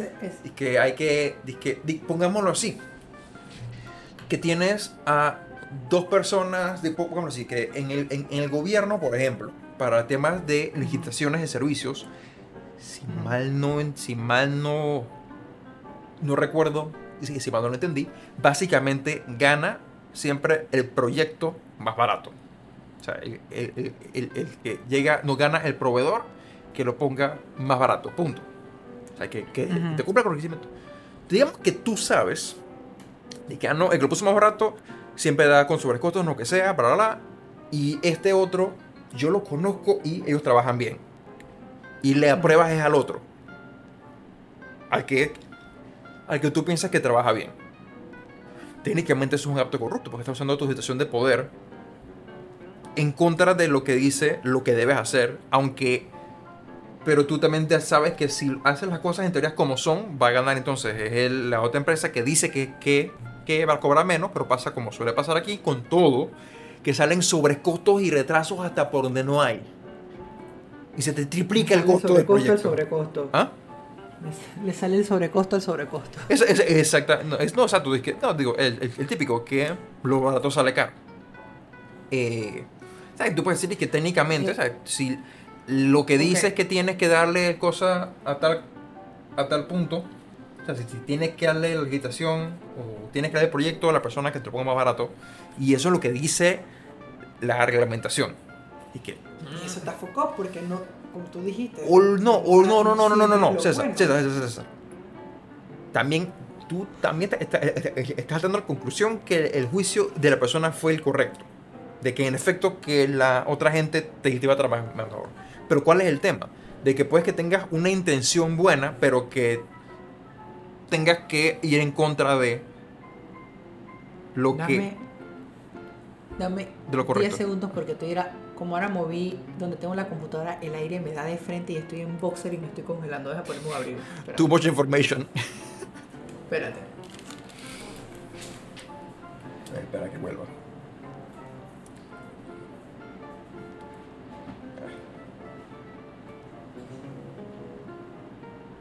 Pero. Pero sí, o sea, tú. Yo sé que César no está acá para hoy, pero para no dejar tampoco esto en blanco, aunque tal vez puede, puede, puede que lo quitemos. Yo no considero que tenga una persona incorruptible porque dependiendo de cómo tú definas la corruptibilidad, la corrupción, alguien va a hacer algo indebido en algún momento. He vuelto, he vuelto, he vuelto. Bueno, yo sigo hablando y lo que voy diciendo que no, que en resumen yo no creo que nadie sea, o sea, que siempre que esté en posición de poder se presta para la corrupción y- o para un acto Ujú. corrupto, independientemente de la naturaleza y de la consecuencia, yo considero que dado suficiente tiempo y, su- y que sean las suficientes oportunidades, lo más probable es que se dé. Y eso digo, eso también yo lo estoy diciendo porque eh, como ahora yo estoy también más, un poco más involucrado en temas de auditoría y, y, y me tocó lidiar con auditores, eh, nosotros tenemos que asumir cuando estamos haciendo un proyecto de auditoría que casi todo lo que nos están di- diciendo es mentira a menos que tengas evidencia para corroborar. Evidencia tangible. ¿Que la evidencia es infalible? No, no lo es. Pero ya hay algo que está registrado y es más fácil entonces caerle. O sea, si, si se descubre después que algo estaba mal, pero si tú tenías documentado que hacías de que X, Y, Z y no lo estás haciendo, básicamente de que tú, tú- tú- tú no solamente incumpliste, sino que tú mentiste. Así que las consecuencias son, son más pesadas. Porque si no, si es al revés, entonces el culpable es el auditor por no haber hecho las indagaciones apropiadas.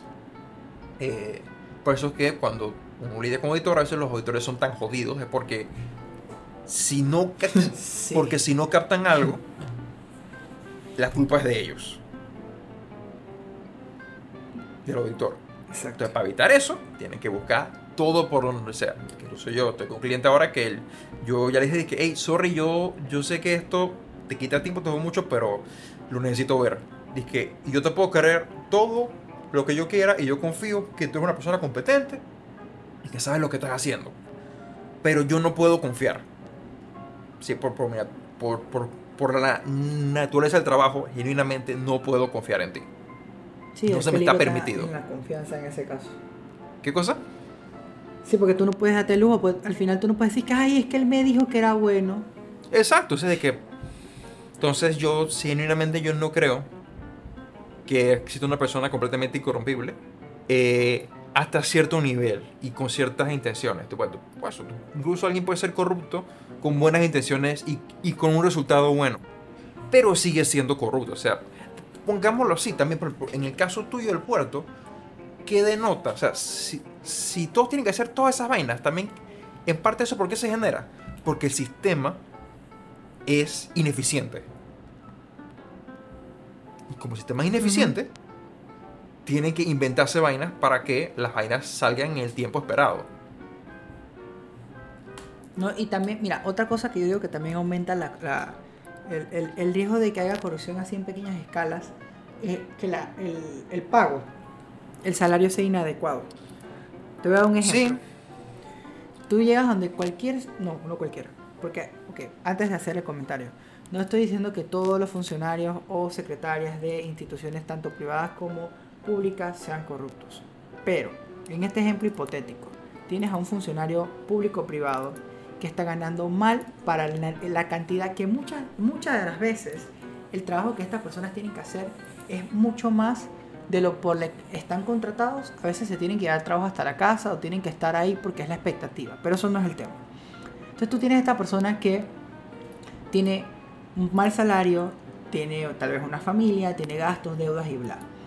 Entonces la persona está prácticamente como desmotivada y a veces entonces está más lenta, eso baja su productividad y va afectando la productividad en general de lo que ella tiene que hacer. Entonces Ey. eso enlentece el proceso. Indirectamente, no, directamente lo está haciendo. Entonces es donde viene, donde que, oye, man, ¿qué está pasando? Porque esto se está demorando tanto. Dice no, es que lo pasa es que el sistema, bla, bla, bla, las excusas que te da. No, digo, es que, Pero, que muchas veces si tú le das una motivación, Ahí yo, yo creo que realmente más, ahí yo creo que hasta más culpa es del sistema. Más que solamente el salario. Porque, pongámoslo así, si tienes una persona, digamos que tiene salario, ok, digamos que, que tu trabajo sea solamente colocar un sello. Ese es tu trabajo. Y, y te pago poco porque tu trabajo es, es bastante sencillo. Pero en práctica, a ti también te toca lidiar con todas las ineficiencias y los enredos que pasan en el sistema. Entonces, sí, tu trabajo técnicamente solamente es una vaina, pero tú también tienes que lidiar con la burocracia, que si para atrás y para adelante, mandar, recibir, buscar aprobaciones, que, es la que, tú, que, que te- que a ti también te van drenando. Entonces, sí, tú, tú- que eso es lo que también causa que, que hey, no me está pagando lo suficiente para lidiar con, con- con esto. O sea, no es simplemente que el trabajo sea mal pagado, sino que el trabajo resulta ser mucho más de lo que supuestamente te, por lo que te habían contratado. Entonces, que al final el sistema, y que al final sí es culpa en parte del sistema, que, que se presta entonces también para que la persona pierda esa motivación. Sí, tienes razón. Digo, ahora, estoy seguro que sí, hay gente que simplemente es canalla. Y que, y que le echa culpa al sistema porque, como tú dices, y que porque ellos no le dan la gana hacer algo. Pero muchas veces, digo, también soy yo que quiero ver que las cosas son buenas y que la gente es buena. Eh, que en muchas ocasiones sí es porque están en una situación en la cual es, eh, se, se sienten como que es lo que tienen que hacer. Por ejemplo, en el tema del puerto, que tú comentaste, a mí que me suena de que, hey, que genuinamente si tú quieres que las cosas se hagan bien, no las puedes hacer bien. Si tú quieres que- que el resultado sea el correcto, no puedes hacerlo de la forma correcta, porque si es de forma correcta, el resultado no te va a salir óptimo. Y vas a perder plata, y vas a perder tiempo. ¿Por qué? Porque tienes un- un- un- un- un- una burocracia altamente ineficiente. Que los controles y, y la burocracia puede ayudar a, a- a mitigar cosas, sí, pero si, la, pero si llega a ser completamente obstrusivo, entonces has perdido, eh, básicamente has, has perdido el, el- el propósito. Y, y esto que estamos hablando lo estamos viendo en una escala grande. O sea, estamos hablando de vainas que están pasando así como a nivel de empresariales de- o del mismo sistema. Pero mira, la corrupción es tan... Ay, que suena redundante, pero es tan tóxica, o sea, es tan infectante. Infect, sí, sí. Es tan infectante es la palabra.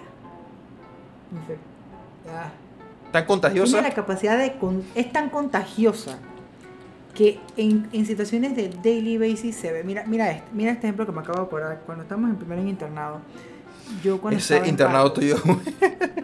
Sí, sí, pero no, est- esto no es de que... Eventualmente, de- de situación- eventualmente haremos Esto episodios no- de, de El Infernado. Sí, sí. Esto, esto no es disque algo disque netamente que surgió del de- sino que la yo conocí a la muchacha ahí. Esta era una compañera y estábamos de turno en partos, estábamos de 3 a 11. Ella vivía cerca del complejo, así que ella cuando salía de, cuando estábamos de 7 a 3, ella se iba caminando. Y Ajá. cuando estábamos de 11 a 7, ella también se iba caminando. Pero de 3 a 11, yo, le, yo me ofrecí prácticamente que todos los días. Dije, hey man, a mí no me cuesta nada desviarme 5 o 10 minutos y dejarte en tu casa. Y ya yo sé que, que, que si te pasó algo, porque tú saliste de tu casa, ya es culpa tuya. O sea, yo, yo, yo quiero que tú llegues bien a tu casa. Y ella como que no entendía el por qué. Entonces en su cabeza fue disque, "Hmm, maybe este man quiere algo más a cambio. Pero ella nunca me dijo nada al inicio. Tuvimos un mes rotando partos. Y un día me dice, disque, bueno, yo creo que ya debo pagarte lo que te debo. Y yo como que, what? Yo no te estoy cobrando gasolina, no te preocupes, esto me queda, disque, lit. Es un desvío de 5 minutos. Y ella dice, no, hoy mis papás no están en la casa, si quieres puedes pasar. Y yo como que, ¿Qué? ¿Ah? Y, ajá, y yo me quedé súper guillado. O sea, yo, yo todavía no captaba que estaba. O sea, sí sabía, pero era como que. Dije, no, no, no. Dije, dije, dije, dije que. Y, esto y no está pasando. dije, no, yo no. yo le dije, yo le dije, oye, discúlpame, pero si yo te di, qué pena, si yo te di a entender que esto es lo que yo estaba buscando, I'm really sorry. Yo literal solamente me, inter- me caíste muy bien y como me caíste bien, tengo cierto grado de preocupación de que yo teniendo carro, sabiendo que vives cerca, que me desvías por cinco minutos, te llega a pasar algo por yo ser tan huevón de no llevarte. Si somos compañeros, a mí no me cuesta nada. Ella es que, ¿en serio? Yo dije, sí. Dije, ay, gracias.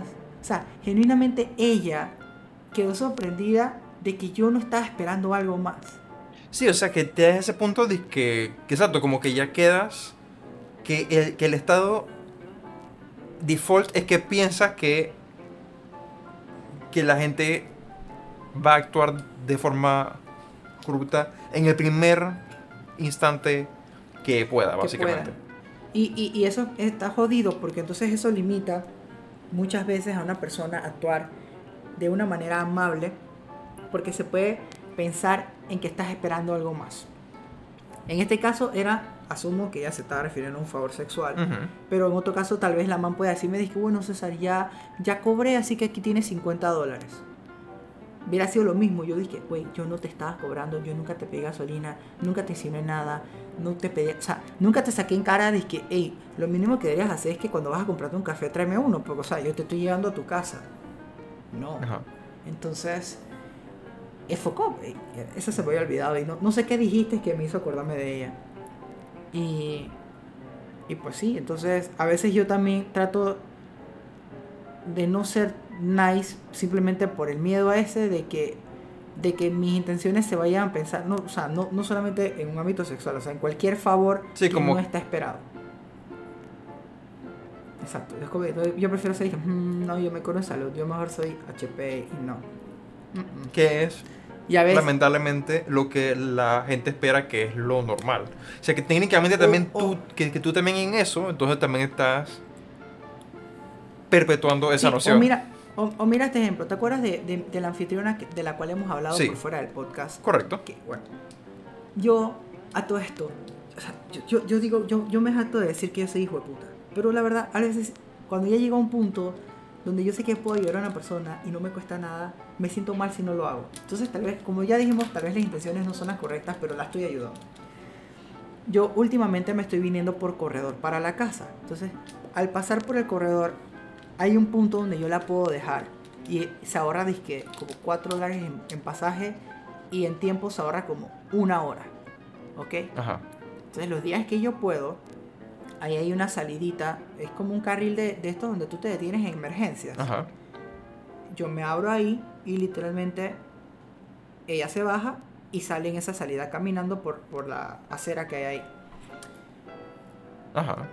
Eso, eso yo se lo comenté a mi jefa un día. Dice que, eh, ella dice que, oye, tú puedes, cuando sales de acá, puedes dice que venir a, esta sucursal la apoyo. Yo dije que no, porque ya le dije a Francia que le iba a dar el bote y la voy a dejar. Y ella después me escribe por fuera, que, ¿y tú por qué la llevas a ella? "Hmm", Y de una vez pensó mal. Y yo dije no, yo paso todos los días por ahí.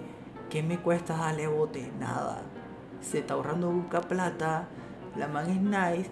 Y digo, sí, a la larga me trata mal, me trata mejor de lo que me debería tratar en la clínica, pues, pues tú sabes el problema. es que Digo, estaba pero tampoco es de que tú Y- puedes de que Pero yo, pero, es- pero esa no es mi forzar a alguien, exacto.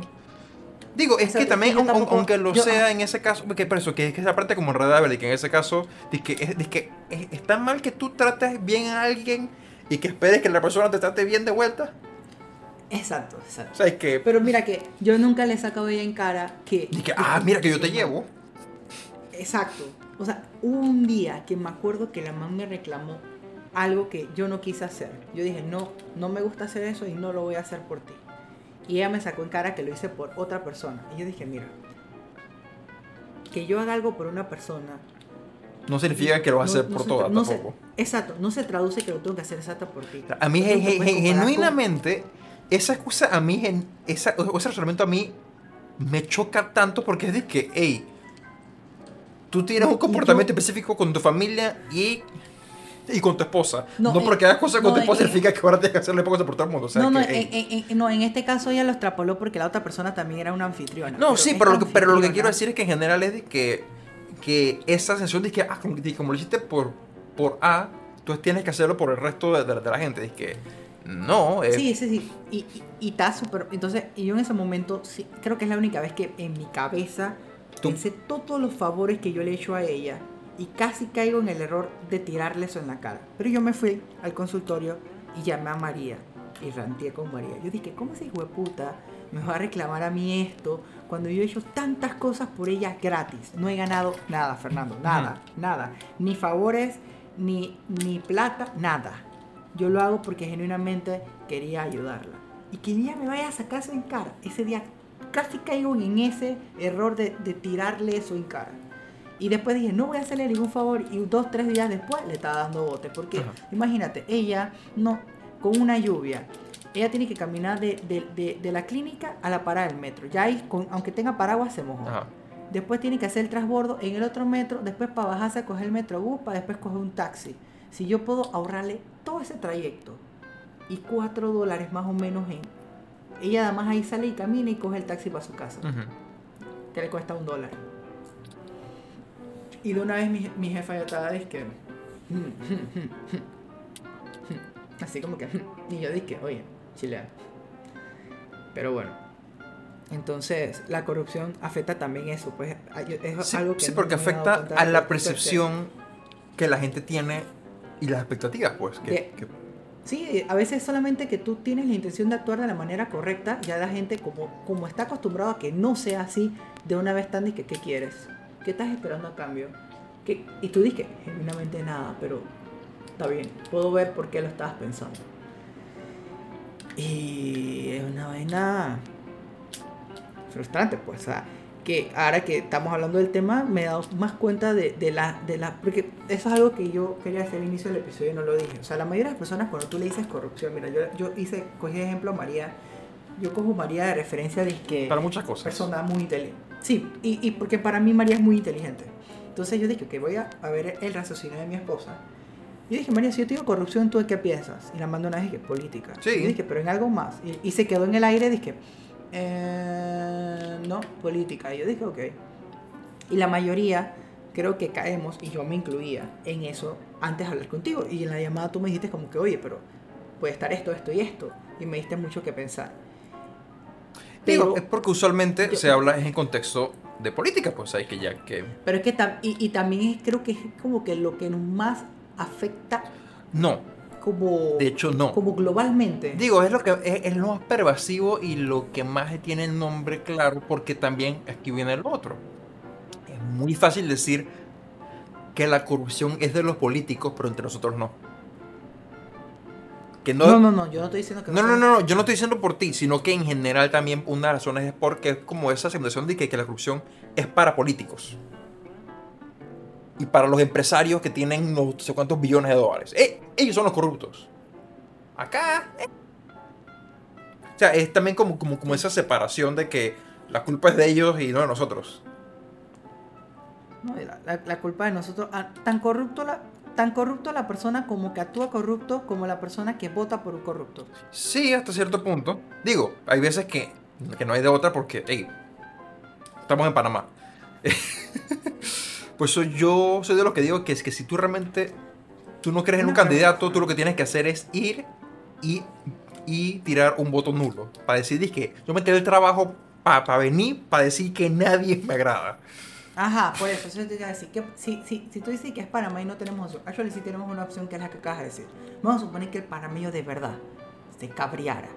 De, que ya, hasta aquí, ya, coño, hasta aquí, ya. Vamos todos, se hace una campaña. No creemos que haya un candidato digno de la presidencia este año, así que todos vamos. Todos voten nulo, exacto, es que- sí, todos voten nulo. Sí, exacto. Porque, Y el porque panameño no es, va no vayas a votar, nulo. porque si no vas a votar, bueno, tienes un turnout bajo, pero para los que fueron a votar, esos sí fueron los votos. Digo, esa fue una razones por las Es- cuales el, el- el candidato independiente tuvo tantos votos, porque yo creo que casi nadie pensaba que el man iba a ganar, que no ganó. Pero si dio muchos votos era, era por eso, dije, ey, es, pa- es, pa- es como para poner esa presión de que genuinamente nadie de los partidos nos cae bien y el voto se lo tiramos a esta persona que sabemos que no va a ganar, pero ya no es un voto para ti. Y el tipo se fue con una No es un cantidad significativa de los y no- votos. No, no es un voto para ti y es un voto que tirando también un mensaje de Sí, eso ya quiere- estamos hartos de la misma mierda. Exactamente. Cambien, cambien. Pero O sea, el mensaje no lo han ¿qué te recibido. dice- ¿qué, te dice un, ¿Qué te dice un país donde una persona que tiene la el poder adquisitivo para crear un partido solamente para porque él quiere ser presidente? Sí, pero él, aunque, inicialmente él, él- él- él fue, él, él fue eh, sin partido.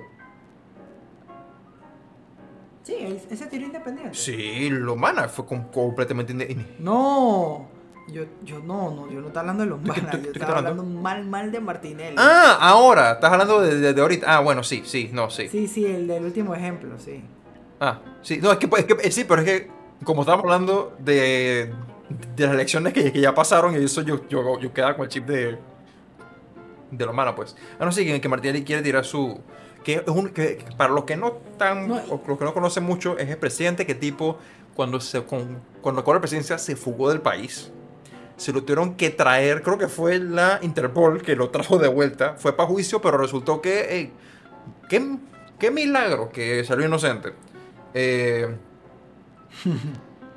eh, Y aquí, y aquí en Panamá, cada vez que le encontramos un trapo sucio, el man le da el patatús y siempre hay un médico que Sí. compromete su integridad profesional y lo declara, ay, sí, sí, pobrecito, es que tiene una arritmia. El que, él no está escuchando este podcast, pero él sabe. Si lo llegase a escuchar, sabe de quién estoy hablando. Eso, uno no se puede prestar ya dijimos el nombre. menos ah, no, bueno. Ah, no. eh, tú te refieres No, no, a no, el doctor. Del médico no, Te yo estoy refieres al hablando doctor, del sí, ok. médico, sí. O sea, ¿cómo, cómo un médico se va a prestar por eso? Pero es que ese chequecito que le debió haber bajado día está bien jugoso. Meto. ¿Tú sabes, tú, sabes que, ¿Tú sabes qué debería dar placer?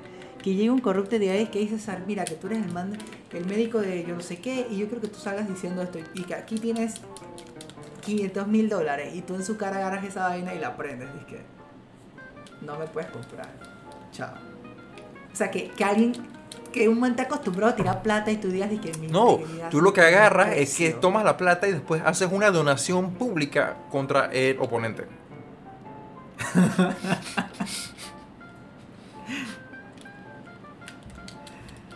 y ya, Pero bueno. para eh, fregarlo. Yo, si, no, no sé si quieres englobar algo más de, de la... De la, de la, de la De la corrupción. ¿cómo te digo? De, de la corrupción así en general, porque ya que hice la investigación, quiero dar el- un ejemplo puntual, porque es el único que pude investigar. No, yo básicamente lo, lo, lo que quería decir, digo, lo que, lo que hablé del, de la parte interesante que quería comentar era, sí, como esas estadísticas regionales de cómo, cómo Latinoamérica está mal en muchos respectos. Eh, y Panamá está como en, está en el promedio de, de lo malo. Que... Mira, mira, mira, que antes de meterme en el ejemplo que te quería dar, Ajá. yo no sé si tú estabas ese día que... No, estábamos María, yo y Laura. Ese día las viejas se pusieron tensas. Eso era un episodio de un podcast. ¿Tú qué piensas de regular qué Ajá. tipo de educación tiene, tiene que tener un funcionario público para poder po- ser postulado? Voy a dar un ejemplo para que me respondas. Ejemplo. Ponte que para que un ministro de salud sea ministro, Tiene que ser debe médico. ser médico, no solamente médico, debe ser médico y tiene que tener preparación en administración hospitalaria. Porque tú puedes ser el mejor médico del mundo y no sabes Sí. ni mierda de administración, ¿de qué sirves? Es lo mismo de para los legisladores que debe ser o abogado o tener algún tipo de ciencias políticas o de lo mismo para el presidente, ejemplo. El- María, te voy a decir lo que me dijo María. María me dijo que, que en una democracia tú no lo puedes limitar de Sí. esa manera porque vas a limitar mucho quién, pero, pero, entonces podrías, podrías decir, bueno, pues, tal vez, por lo menos que tengan título universitario, por lo menos que hayan terminado sexto año y que se le obligue a que entonces estén asesorados con personas que sí sepan. El tema es no que... es, eso no es lo que pasa. El tema es que, ok, César, César, César, César, César. En una democracia, el pueblo elige quiénes van los cargos y él elige a la persona capaz de nombrar. Solamente para ir, ir en tema, Pero tú puedes regular César, eso. César, César, César, César. ¿Te acuerdas cuando Cada hablamos? vez, que, te- cada vez que Fernando diga César, César, César, César, eso es un shot. ¿Es un qué? ¿Es un show? Es un shot, es un shot, es un, Un shot. shot, sí, es un shot. ¿Tú te acuerdas cuando hablamos del machismo? Ajá. ¿Te acuerdas una de las condiciones que había para votar en Panamá hace como 60 años? Sí, tenías que ser hombre. hombre o si eras mujer, tenías que tener dizque, un montón de requisitos para poder tirar un voto. Que tirar un voto es algo que tiene un peso fuerte. O sea, te, te- también, lo ideal tú, tú al revés, que no, que, que tú le pones restricciones a los votantes para que los votantes únicamente elijan a la, a la persona correcta. El tema es que, ¿y cuál es el tema? Que la gente que ya está en poder es la gente que entonces puede determinar eso y no lo pueden poner de forma Sí. unilateral. Eso es, yo creo que ese pantallazo al final, ajá, ese, ese, ese punto de vista me lo dio la mamá de Andrea. Este, este tema lo toqué, creo que la semana pasada con la mamá de Andrea.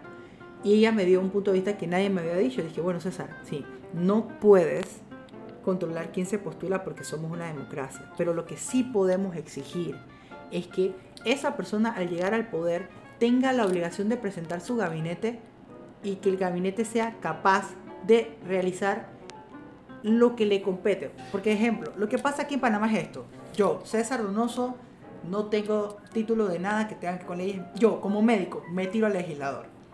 Porque en algún momento tal vez conseguí fama y votos, salí. Yo no sé ni verga leyes. ¿Y yo qué hago?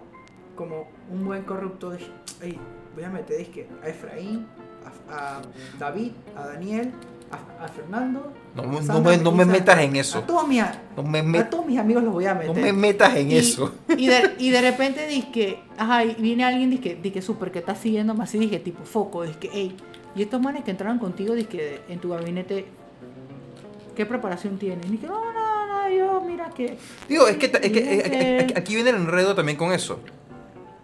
Constitucionalmente hablando, el presidente y ciertos puestos que son elegidos tienen el derecho a nombrar a quien les da la regalada gana. Y eso es parte de... O sea, yo te por eso incluso... ok, y esto no es para decir que no debe haber nada, sino que es algo donde se puede prestar para limitar también y muchas cosas. Eh, Pero el asesor no, porque tú, tú, tú, si tú no sabes, si yo no te estoy exigiendo, ve- velo de esta manera, si yo como pueblo no te exijo que tú sepas, que es absurdo, pero ya, no voy a discutir eso porque eso nos va a tomar otro episodio. Yo no te exijo que tú sepas a la- hacer el trabajo por el cual te estamos votando para que hagas. Yo te puedo exigir al menos que la- el personal que te rodee Este es el tema. sea Si competente. tú como pueblo tienes acceso, tú eres el como pueblo tienes que determinar que quién. Mira, yo, yo creo que realmente para. Yo, Bestia. no, yo creo que Hoy se realmente- reportaron ¿Ah? 2.300 casos nuevos de COVID. Madre Santa. Vamos bien. Ya llegó Vamos subiendo. Así Panamá, eso, eso es lo que nosotros, si vamos a ser buenos en algo, vamos a ser buenos en ser malos. Sigan subiendo los casos. Eh, volviendo a la cosa, por ejemplo, que tú pudieras exigir tal vez. El presidente tiene que tener, aunque sea que un listado de las posibles personas que quiera para, para su gabinete antes de que lo elijan. O sea, antes, del, antes de las elecciones. ¿Para qué? Para que el pueblo sepa por quién está votando. Eso es una. Eh, aunque él también digo, tiene enredos que la gente como que no se quiere me, me- meter eso si no es seguro. Y hay, un- y hay cosas que puedes decir, pero el tema es el tema es que hay cosas que son discrecionarias y que, la manera, por ejemplo, ¿cuál, sería la otra manera para hacerlo? Poner a esos cargos como los cargos de, de, de, de ministros también a votación. El tema es que entonces hubo un enredo porque si el votante ya de por sí ra- rara vez puede hablarte de quiénes son los candidatos para, para sus diputados, como por ejemplo yo, eh, porque, la, porque la publicidad sea como que full pa- para el presidente. Ahora pedirle que se sepan todos los ministerios y todos los candidatos para, para ministros, dolor de cabeza. No, pero sí, por eso que te estoy diciendo, es mucho más sencillo. Porque, porque a todo esto, como pueblo, en teoría a nosotros no nos toca auditar eso, ¿ok? Tú deberías tener una, eh, ¿cómo se llama? Cuando tú haces un, un conjunto de gente que audita, que, que evalúa una, una comisión. Tú deberías tener una comisión. Comité, Ok, ajá. Ya estos son los, estos son los legisladores que, que el pueblo eligió por democracia. Bien, fine. Ahora, en el primer mes de, de- de- de trabajo de ellos, ellos tienen este plazo de tiempo para presentar al comité evaluador su gabinete de trabajo, llámese el, el- el- el suplente, el, el secretario, el asesor de, de no sé qué vainas de, de- de leyes, bla, bla, bla, bla, bla, bla. Yo no sé qué, No, mira. qué, qué más tiene que tener el legislador. Yo creo... ¿Y qué pasa si en esa plaza de tiempo tú no lo cumples? Tiene que haber una, porque como te digo, si ya tenemos pupú de gente, no todos, pero la mayoría son un gran pupú haciendo leyes que nos sirven para verga. No, Al mira, menos vamos a asegurarnos que el pupú César. tenga un buen papel higiénico para César, que limpie las cagadas. Aquí viene la cosa. A la gente, a, a la gente no le importa. O sea, re- realmente, A re- re- realmente, el, realmente el problema grande es que al pueblo genuinamente no le importa. Nos quejamos, y, incluso yo me meto en esa. Pues podemos estar aquí quejándonos, cruzando lo que queramos, pero ¿qué tanto tú conoces sobre todos los diputados, sobre cuáles son las propuestas de ley que pasan al final? Hay un problema tanto de interés como de transparencia, porque esa es otra. Que no quieren decir qué es, qué es lo que está pasando. Que esa es otra, porque re- realmente eso tú lo puedes arreglar con transparencia. Porque con transparencia tú puedes decir que, ah, mira, aquí yo tengo la prueba ABC de que hiciste un buen o mal trabajo. Tema que también eso no es seguimiento. Porque digamos que tengas a alguien que, que de a milagro pasó primaria, por ejemplo. Y pero, hey, el más resulta que es autodidacta y es empresario. O sea, que el man, que echó para adelante y que pudo hacer bien su trabajo. ¿Cuál es el tema? Que no, que rara vez realmente evaluamos a la gente que elegimos. Nos guiamos a veces por los escándalos y por las noticias que vemos, pero muy pocas veces hacemos una evaluación, pero en parte porque, porque es difícil. O sea, alguien un ciudadano común, ¿qué tanto conoce de política como para decir realmente si, lo que está haciendo o no el otro está bien o mal? Y, que y a ti también, también, ¿qué te certifica de que si tiene un, un- buen papel higiénico para limpiarse? Usando tu metáfora. ¿Qué significa que? Uno que, que, que sea válido. Porque no me acuerdo, creo que fue con Martinelli o con Varela. ¿Quién era que, que, que tenía un, un alto puesto como médico, pero resulta que no, que era falso el, el diploma? Es- eso pasó en este ¿No fue en este gobierno? No fue con Nito, es- es- es- eso viene de antes. No, no, eso fue el anterior, eso fue con Fue de Varela. Varela. Exacto, o sea que al final es que. Sí, pero, sí, pero, pero, ok, pero es que, ok, esto, esto es una, una frase muy común mía. Es que si no empezamos, no va a cambiar. Sí, pero tal el- el- el- lo- lo idea- que quiero Tal decir- vez mi idea es muy, es muy utópica, pero tal vez alguien que sí tenga más conocimiento No. de esto, Fernando. No es, no es utópicas, pero el tema es que se presta también para, para abuso y que genuinamente no creo que arregle mucho porque el tema. ¿Por qué? Porque el problema viene desde más atrás. El problema viene de más atrás. Eh, te voy a dar un ejemplo. Otra vez. Tú para ser, ar- para, para ser ar- arquitecto en Panamá, tú puedes, pu- tú puedes tener el título solamente porque quieres ser arquitecto. Si tienes la plata, sí. O, o- mm, no, tú tienes que ir a la universidad y estudiar. No, pero, ah, no, no. Tú, tú tienes que tener el diploma. Ah, pero no, no vengas con tecnicismo de falsificar. No, olvídate de no falsificar. quiero- Ey, tú le pagaste a los profesores para que te pusieran tu buena nota. O para tu tutor. O le pagaste a compañeros. Ah, pero- ajá, y ese, eso es el 1%. Por, el punto es que de la manera correcta. sí, exacto. Tú, tú es que pones. tú tienes que, es- tienes que ir a la universidad. Aquí viene la cosa, César. O sea, ir- o- ¿qué, qué, qué, cu- qué, qué- qué requisito tú le pones, por ejemplo, a un político? O sea, dime qué carrera tú conoces que sea administración ministerial. Ya, me- yo no voy a pelear contigo. Verga. O sea, que no puede. No, mentira.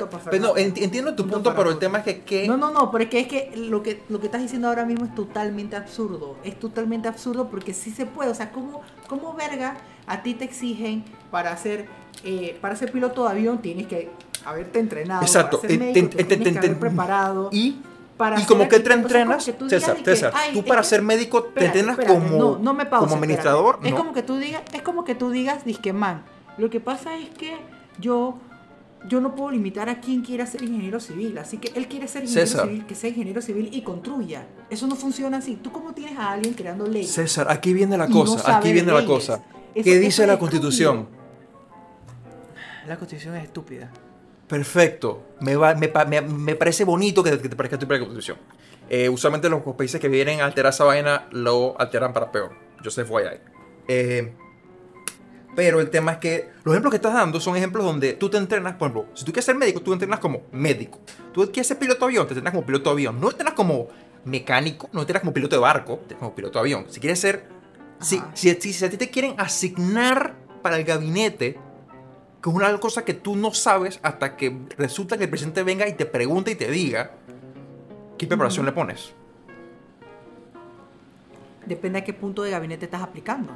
Pero... Porque, o sea, como te estoy diciendo, te estoy diciendo, si tú vas a ser ministro de educación, tú al menos debes ser educación, debes, debes haber sido educador y debes tener al menos algo de administración. Lo mismo, por lo menos para ser ministro, o sea, eres la cabeza de una institución. Y me vas a decir que es absurdo exigirle. No, César, O sea, lo que estoy diciendo es que tú, es que el ejemplo que estás diciendo tú son que- casos específicos. Por ejemplo, tú ser médico, Sí, porque es que lo tengo que, mira, es que lo tengo que ir a lo ridículo para, para, para poder enfatizar lo estúpido de las respuestas No. que me dan. Cada vez que yo doy esto, digo, ay César, es que la democracia, ay César, es que no puedes limitarlo, ¿cómo verga yo no César, de limitar? vuelta, tú si quieres ser médico, Ay, no. si tú sí quieres ser médico, eso no fue porque hoy... tiene, punto, punto para ustedes. me No, mira, no, es que aquí no, no, yo voy a decirlo porque tampoco, genuinamente me frustra cuando la gente me hace esto, que tú me lo has hecho varias veces, que es que simplemente te rindes y no quieres escuchar para entender. Que eso tengo que pelear para eso. En este caso, por ejemplo, porque de vuelta, César, tú para ser médico, no es que hoy yo te digo, o sea, tú no estudiaste medicina, que como un backup y te- lo tienes ahí por si alguien te quiere nombrar médico. No.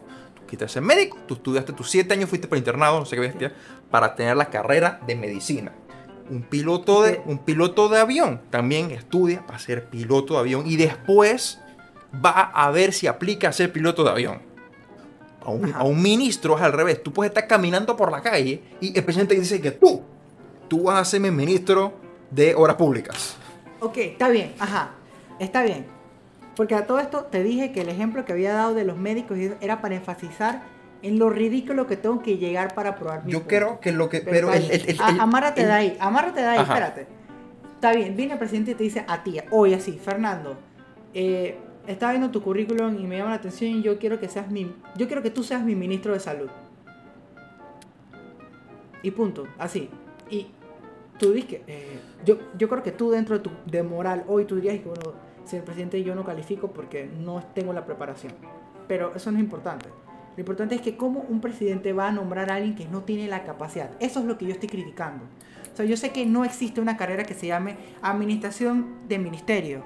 eh, cómo ser un diputado y no robar. No, eso no existe. Aquí viene Pero al menos la deberías otra tener, pregunta. Deberías tener algo que te ayude a no ser un imbécil en tu trabajo. Aquí Oye, Yo viene- no veo mal que tú exijas que exijas que la persona que va a estar en la casa de un ministerio, que exijas que las personas que toman la decisión de las leyes que van a estar en un país estén preparadas. Pero adivina que, por Eso ejemplo... no me en- parece en- absurdo. Pero ahí, ahí- ahí- ahí están mezclando dos cosas bien distintas. A un ministro lo, lo nombran, a un diputado lo eligen. O sea, ya... Y no puedo exigir que estén preparados, nada más por ese tecnicismo. No, no, no, no, no, no, no, no, no, no. Lo que quiero decir es que, hey, si para la gente, sí, yo sé que, que te frustra la respuesta, pero en la democracia, el que gana es por el que la gente vota. Si la Sí, gente... Pero la democracia, la democracia, pero la democracia no es, no es simplemente de que, o sea, para que la exista, exista la democracia hay, hay leyes y hay estatutos. Tú tienes libre elección, pero yo como Estado, yo puedo regular a quién tú puedes elegir. No, Porque, no. Fernando, Fernando, tú en tu constitución tú puedes poner, para que sea diputado, la persona ¿quién tiene que ser... pone la así como constitución? existe. Te- escúchame. La constitución dice que para ser presidente tienes que tener creo que más de 35 años. Creo que es 35. Yo tengo una pregunta, ¿Ves? Ya te César. están dando- ya te están dando una limitante. O sea, que si hoy yo quiero ser presidente y yo tengo formación en ciencias políticas, soy abogado, tengo eh, vainas de, resolver conflictos, te- todo, toda una preparación política importante, yo no me puedo tirar a presidente porque la ley me lo prohíbe. Ah, pero ahí no importa que, que- que la democracia esté, pues, porque hay algo que me limita y está bien. O sea, me puedes limitar a mí, César. una persona que en teoría está preparada para ser presidente, pero no puedes limitar a un diputado que su formación es disque.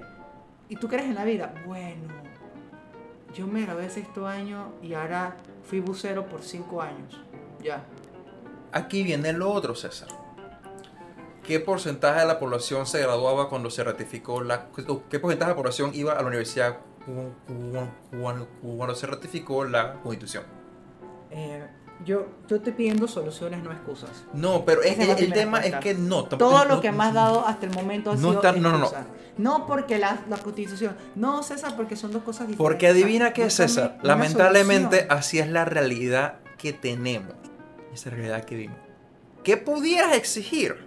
Ey, si te nominan para ministro de secretaría. Ey, aquí está un curso de seis meses que tienes que tomar ahora que te nominaron. Si no lo pasas, entonces el presidente tiene que buscar a alguien más. Esa, esa es otra. ¿Y cómo, lo, cómo traducirías eso a los legisladores? Ok, ya el pueblo votó por ti, ahora ve y edúcate. No, eh, en- de vuelta, ahí el problema cuál es? Somos nosotros, somos los que votamos, que votamos por la gente incompetente. No. Porque en los países en los cuales, en los países en los cuales es la vaina sistema. funciona mejor, no, no son los países que le ponen más restricciones a, a, a- a- a quién puede ser o no en política, sino es que tienes a una población más preparada para determinar y decidir. ¿Qué requisitos tienes tú para ser un congressman o un congresswoman? Voy a buscar, pero yo creo que es que es man, literalmente una de las congresistas que ahora está reventando y que está, eh, ¿cómo se llama? Que está sonando bastante y que está dando pelea con- contra el establishment. La man era bartender. Sí se graduó, pero trabajaba de bartender. Y no tiene más nada, no tiene otro. Bu- Voy a. No, no, o sea, no, o sea, el título. Voy a buscar la educación de ella, porque, porque si tiene busca, porque si tiene. sí tiene buca eh, educación. Si mal no recuerdo. Esta es Alexandra Ocasio Cortés. Déjame buscar qué es lo cual. Ella de, de, de qué se graduó, cuál es su educación. Eh, bueno, aquí rapidito se encuentra Education. O sea, ella, ella sacó su. No, eh, no creo que sacó de que un Bachelor in Arts, una cosa así. A ver. Eh, estoy tratando de buscar como. a ¿Cuál es la educación de ella? Education. Pero ella. De vuelta, ella, ella double major in International Relations y Economía. Y se graduó cum laude. Pero eso no es requisito. Pero vuelta, que ella. pero, ti- pero- pero tiene preparación. Pero antes, no, pero antes, ¿cómo, cómo, cómo había trabajado? Como activista, como mesera y como bartender. no importa, tienes el título. César, ok. ok. El tema es que ahora, digamos, tú tienes alguien con el título, pero que trabajó por cinco años como bucero en vez de su título. ¿Te- te- ¿También te, te- te suena? ¿Eso te, te hace sentido? No, no, no, pero me suena más que una persona que no tiene ningún título y trabajó 10 años de bucero. O sea, tú me estás dando, tú me puedes, por aquí podemos seguir estando minutos en excusa. Y también te estoy diciendo, mi solución, yo, yo te voy a reconocer, tal vez está muy, muy, muy tough, tal vez no me estoy basando en cómo se tiene, pero, o sea, yo, yo lo que te estoy diciendo es que yo encuentro genuinamente... El, el tema es que te estoy diciendo regular, en lo que lo que caja, en lo que... Pero no puedes regular que quién aplica. O sea, eso está... ¿Por qué? Porque eso se presta exactamente para esto, para corrupción, para que personas que no tienen la preparación, pero tienen el poder adquisitivo... Olvídate que tengan la preparación o no, man. La gente que más corrupta del mundo tienen, esos manes tienen títulos hasta por donde no caben títulos, man. Porque tienen el know-how y no, no, estamos hablando aquí de Panamá. Estamos hablando de aquí, estamos hablando aquí en Panamá. Mira, ¿por el, qué Benicio el, Robinson el- toro de, el toro cuatro de dónde salió. Todo- todos los presidentes corruptos que hemos tenido han sido, han sido piedreros, han sido buceros. Todos tienen títulos y muchos tienen títulos internacionales. Ajá.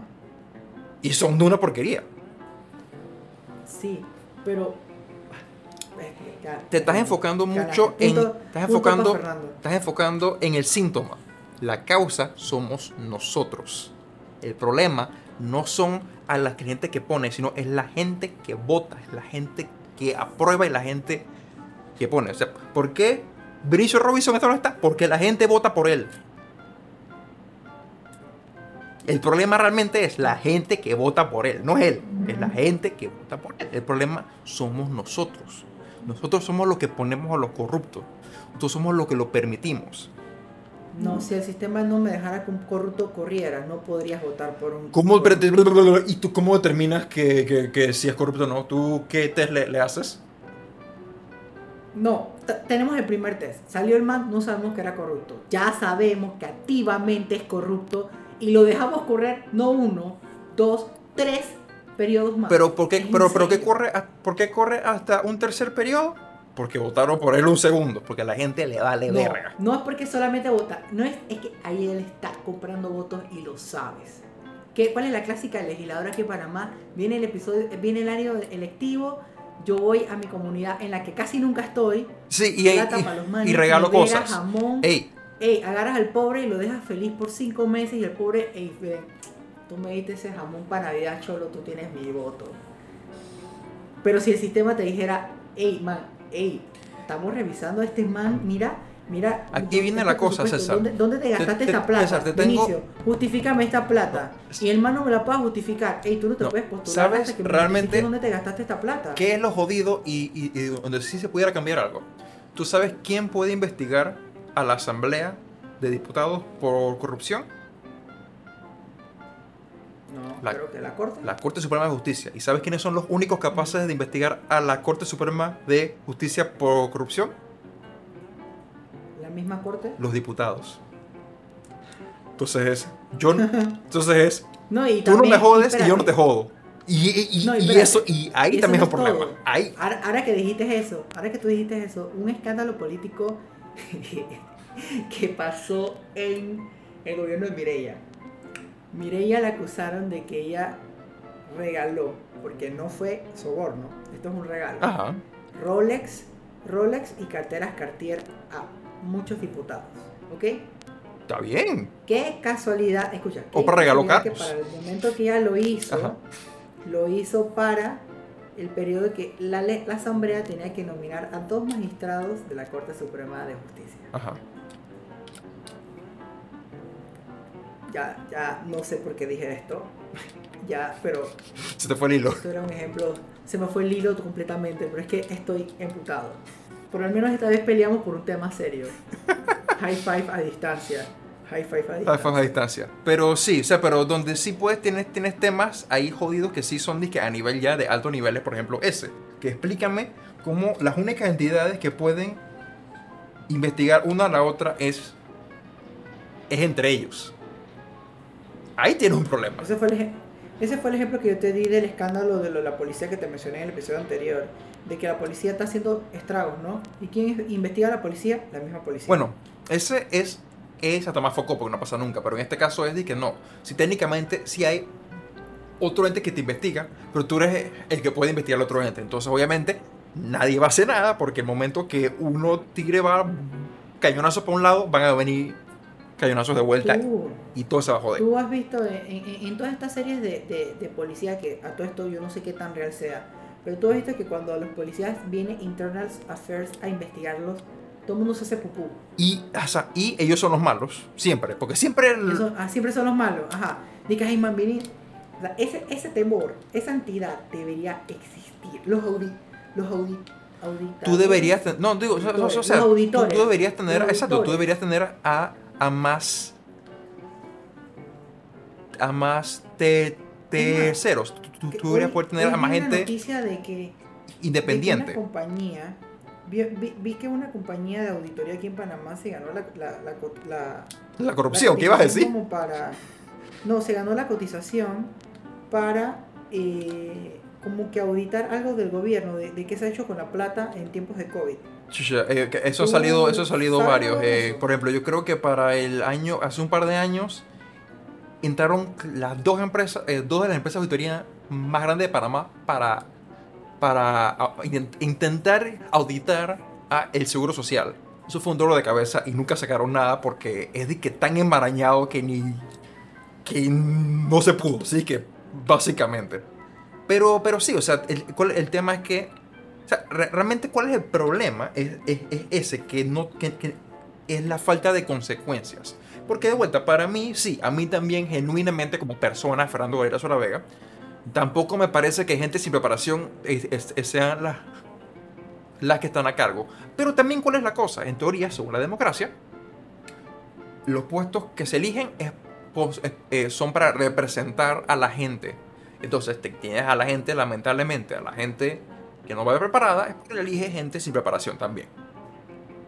Que es, por más raro que suene, es, es como debe ser. O sea, en teoría tú eliges al representante que tú sientes que te represente. Cerrando un poco el círculo, el problema es como tú dices, como, tú, como, y como mencionamos, que es que no hay una consecuencia y que no y que no hay ah, ¿cómo se llama? ¿Cómo, en español cómo se dice? Ah, accountability, o que, básicamente no que no hay responsabilidad y, no hay transparencia en ver realmente cómo es que se están dando las cosas. Entonces tienes a estos casos que tienes a gente que son parásitos que están en el gobierno por varios periodos, tanto en alto nivel como en bajo nivel, porque tienes también funcionarios que llevan décadas dando vueltas, que son botellas que lo único que hacen es alentar y sacar plata. Ya. Franz Weaver ¿Ah? Franz Weaver búsquenlo el que no sabe quién es que lo busque ese man es una botella de to- todos los gobiernos Eh, pero el punto es que, ya la ves, ¿qué pasó? esto sí no hay que esto, esto sí no hay que censurarlo como lo de la MERS esto, es- esto es algo que ya se conoce Sí, aquí tengo que buscarlo. Bueno, aquí también para muchas cosas yo, yo estoy desconectado, pero sí, eh, a la bestia. El punto es que sí, que, que realmente el problema es, son, son los dos. Uno es, no, es nosotros como población votante, la gente que elegimos, y dos, también que sí es, una vez que ya estás en el poder, que no hay controles. Porque para mí, perfecto, si tú eres alguien que trabajó como barrendero 20 años y estás en el poder, dale, perfecto, tú tienes tu chance. Pero que entonces tú tengas métricas o tengas mm, for- formas de evaluar y decir que, hey, esta persona realmente está haciendo mal su trabajo aquí, que aquí está la evidencia. Ese man hay que sacarlo. Pero también el tema es la cultura aquí en Panamá. En Inglaterra, por ejemplo, a los, primer- a los, a los primeros ministros somanes renuncian y los votan también. Que los, los- los- cambian. O sea, aquí, o sea, ¿cuándo fue la, la, la, la última vez que tú oíste que en Panamá impugnaron a un presidente? O que lo imputaron. No, no sabré ni decirte si ha pasado. E- Exactamente, o sea, el, el tema también es la, es la cultura que se da de que una vez que estás en el poder, estás en el poder. Estás en el poder. Estás en el poder. Y por qué también como pueblo no hacemos lo suficiente para realmente exigir más. Eso también pasa en parte por tribalismo, que tienes a gente que ataca todo, lo bueno y lo malo, y tienes gente que defiende todo lo bueno y lo malo, entonces no ¿Tú has sé. ido a alguna de las protestas que, de las últimas protestas que se han dado aquí en el país? Las de este año no, el año creo que fui pasado. para un par del año pasado o antepasado. Eh, Yo a la única que fui, porque además fui a una. Eh, yo fui con una amiga que se, bueno, no fui con ella, pero fui porque ella me dijo que fuera. Me encontré, allá me encontré con un compañero, normal, ahí estaba con mi paila, pegándole a la vaina, pegando a... haciendo bulla y, y, y haciendo bulla, pues, jodiendo. Ya no me, no me acuerdo activamente por cuál era esa protesta, creo, no, no me acuerdo, no no me acuerdo por qué era. La vaina es que Tira un dardo. Man, no, llegaron los antimotines y tiraron humo. Y genuinamente nos dispersaron por estar en nuestro derecho constitucional de protesta. La protesta se había notificado, porque tú por ley tienes que Sí, notificarla. exacto. Ya estaba notificada, no estábamos haciendo nada en ese momento como grupo, solamente estábamos protestando. Lo, lo que pasó después fue una reacción a la provocación policial. Y después nos tiraron de que nosotros, Lo, que lo comenzaron, exacto, que ustedes son los culpables. habíamos empezado. Ajá. Entonces, ¿cómo tú quieres que, mi, que, que venga mi pueblo y se arme dizque, a protestar? Si apenas que vamos a protestar, man, en estos días pasó. eh, abusaron de un periodista y la policía. Eso final, Que le dieron como una golpiza, ¿no? ajá. Es que bueno, estar en una. O sea, tú te quedas de que, güey, o sea, si yo voy a ejercer mi derecho de protestar y no estoy seguro, ¿por qué voy a protestar? Y exactamente eso, o sea, la policía aquí en Panamá ahora mismo, por voy a hablar de este gobierno porque no me acuerdo del otro bien, pero de este. Ahora mismo la policía es, es disque, el perro es el Doberman del gobierno. Es disque, "Ey, mira, aquí están haciendo mucha bulla, ve y a- asústalos. digo La que gente también pierde- por, miedo. por más Pregúntame feo que. si yo he vuelto ya a protestar. ¿Ah? Yo no he ido a protestar de nuevo. Después de esa vuelta que yo llegué aquí, pues yo soy asmático y yo tengo muchos años que no me da una crisis. Yo estuve como dos semanas con una bronquitis por, lo- por el gas. Y yo no fui más a protestar. ¿Por qué voy a ir a protestar si voy a ir y Bueno, van a atentar con mi salud eh, solamente por estar protestando? Como lo que hablé antes, que tres cuartos de las poblaciones piensan que va a haber represalias por llamar la atención por la corrupción. Eh, sigamos también en Latinoamérica, el- la gente, el 45% de las personas considera que la policía es corrupta. Entonces también tiene eso, esa, desconfianza que genera más desconfianza y que genera eso que Mira. las instituciones no, no hacen nada para merecérsela, o sea, pa- para, para, para recuperar la, la confianza. Hay un, Mira, hay una anécdota que me leí en un libro, es cortísima. Creo que le pregunta, creo que era un rey a, a un supuesto sabio viceversa, no me acuerdo, pero la pregunta es que, bueno, hey, tú tienes tres cosas. Tienes, tienes comida, tienes la confianza de, del pueblo y tienes un ejército. ¿Cuáles dos? No, ¿de cuáles dos tú prescindirías primero? Y el, el- el otro más responde, yo dejaría por fuera ejército y comida. Porque si no tengo la confianza de, del pueblo, no podemos hacer nada. Que esa es la parte, cuando, cuando- cuando tú tienes, exacto, que tú sientes que tú, no, que tú no puedes expresarte, tú sientes que no puedes confiar ni en las autoridades, ni en el poder, las vainas no, no, no avanzan y no van a salir. mira, Por, por, por el tiempo que ya estamos llevando, Sí. yo voy a, a- a tirarme mi- mis conclusiones personales. Siento que a nosotros, como, como tú dijiste, sí, te voy a dar ese punto, pero no, no, no, no tampoco niego que nosotros deberíamos poder regular, pero la culpa sí es, es, de que, nosotros. es que podemos regular. Nosotros, y, nosotros, y nosotros lo ¿cómo estamos, regulamos? lo estamos poniendo votos. ahí. Y lo, está bien, Fernando. Eh, nosotros ponemos a la gente ahí. Eh, vamos a, porque ya yo acepté que te di el punto. Así que Ajá. nosotros estamos poniendo a la gente. Nosotros nos falta huevos, como Costa Rica y como Chile, para protestar como de verdad se debe protestar, a pesar de las represalias que le han dado esos países al pueblo. Los manes siguen protestando y han conseguido ciertas cosas. Así que, uno, panameños nos faltan huevos. Dos, yo siento que si mejoramos que, es- que te, no, yo, yo sé que esta postura a ti no te gusta, pero no, no, no, en verdad sí te gusta como a medias, a veces sí, a veces no. ¿Cuál? El secreto está en educar mejor a nuestra población. Si nosotros tenemos mejor educación, tenemos más se- seres pensantes, que los cuales no van a votar de manera estúpida. Y tal vez cuando ya este pocotón de vejestorios corruptos se mueran, Tienes también. y la generación Ah. que llegue al poder Tienes mejores candidatos. tienes mejores candidatos. Así que yo espero que esa vaya a ser una solución dentro de muy poco porque Benicio se va a morir de un infarto. Ese man la grasa se lo está comiendo. Eh, ¿Y cuál era mi tercera, mi, mi tercera ah, sí, mi tercera conclusión es que tenemos que empaparnos. Porque mira, mira lo poco que, bueno, de- de- del gobierno de Pérez Valladares yo no esperaría que alguien de mi generación supiera.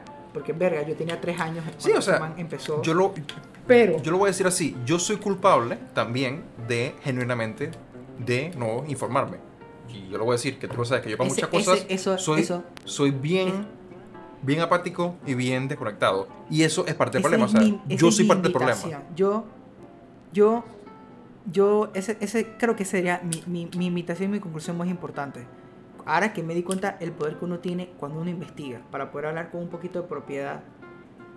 Y que no pase como lo de la deuda externa.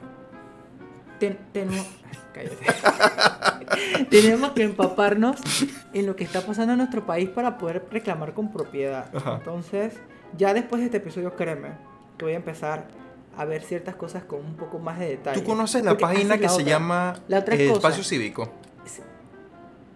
¿El qué? Hay una página, se llama espaciocívico.org, creo, creo que es, que Ujú. lleva una calificación de los diputados. Te lleva dizque, de las propuestas de que están haciendo, eh, qué tipo de, de transparencia llevan, y les tienen calificaciones de el 1 a 5. Yo considero que las calificaciones y la forma en la que ponderan no es necesariamente la mejor, pero es algo. Y, y está. Se llama espaciocívico.org. Sí, acabo de entrar. Es interesante, yo lo... Yo le por encima. Entre, y si- entre- y si entre no- más bajo, peor, ¿no? Ah, exacto, mientras más peor. Busca en calificación descendente, que es de los mejores a, a los peores. Y dime qué notas... Bestia, cholo, mira qué pretty. El candidato uno de los, de los independientes tiene 5. No, no, por, no, por eso estoy ¿Qué diciendo, vete arriba donde dice, donde dice ordenar y pon en calificación descendiente Ajá. y dime qué notas en común entre los candidatos con las notas más altas. La mayoría son independientes, cholo. Todos los que tienen 5 son independientes. Ah, no, mentira. Eh, No, Luis Ernesto Carnes que es panameñista. es panameñista, sorry. Que Luis Ernesto Carles, que es panameñista, pero mira. se me escondió. tienes a Raúl- pero no sabía que- el resto son Tienes a Raúl Fernández, 5. Tienes a Juan Diego Vázquez, Cinco. 5. Tienes a Gabriel Silva, 5. Edison Brose. Tienes a Edison Brose, 5. Ahora, hay que dizque, ir y dizque viendo qué significa eso, porque si, por ejemplo, si, si hace clic en Edison Brose, por ejemplo, él tiene dentro, tiene sub, eh, subnotas en... ah, eso sí, eh, haz- hazle clic a alguno, cualquiera, y vas a ver cómo te desglosan esa puntuación. Y te lo explican. Sí, sí, sí, ya estoy viendo que en lo que, en, lo que él ha fallado un poquito es en el puntaje de asistencia a las comisiones. Pero que puntaje de asistencia al pleno, 4. Puntaje de gastos acumulados a planilla, 5. Puntaje de declaración de interés, 5. Puntaje de donaciones recibidas, 5. Puntaje de gastos acumulados en viajes y viáticos, 5. Puntaje en declaración de patrimonio, 5. O sea, donde él puede... Mira lo que me gusta de este ejemplo y gracias por traerlo. Voy a, coger a Edison de ejemplo. No es ni mi diputado, pero lo he escuchado, lo he, he leído ciertas cosas que está haciendo, por lo menos con lo de la energía renovable en Panamá. Y si tú ves donde él falló, netamente no se traduce en plata, donde, donde en otras cosas podría fallar y se, se puede traducir en que esté robando. Si Mira bajas, aquí por ejemplo, Mira, le- si, si, si bajas en la página, ves que hay una parte que se llama ética presupuestaria, ujú. que te indica dije, cuánto es el, el gasto de la planilla de él, cuánta gente tiene, los gastos Mira, ambiáticos, gasto acumulado de planilla son 170 mil dólares. desde que empezó. Personas dentro de la a seis planilla, personas. 6. Exacto, desde que empezó. Y también, dos mil dólares en viajes viáticos Y- que genuinamente en, eso es un nada. año eso, eso, eso no es nada. Eso no es Eso es nada. nada. Wow, gracias. Esta es una muy buena página. Le voy a dar safe. Ah, eh, que, hay, que hay cosas que sí me entero. Pero incluso yo que sé esta vaina, a mí me pareció chévere, pero yo la había ignorado completamente como hasta ahora de vuelta, pero ahora recordé. Eh, pero sí, o sea, al final yo también soy considero, sí, la educación como hablamos. A ver quién es el más bulto de los bultos. Oh, Ah, Ah, no me lo, no me lo dieron en más bulto. Pensé que la última persona iba a ser el más no, bulto. por eso no, sube arriba y pon en ordenar a calificación ascendente.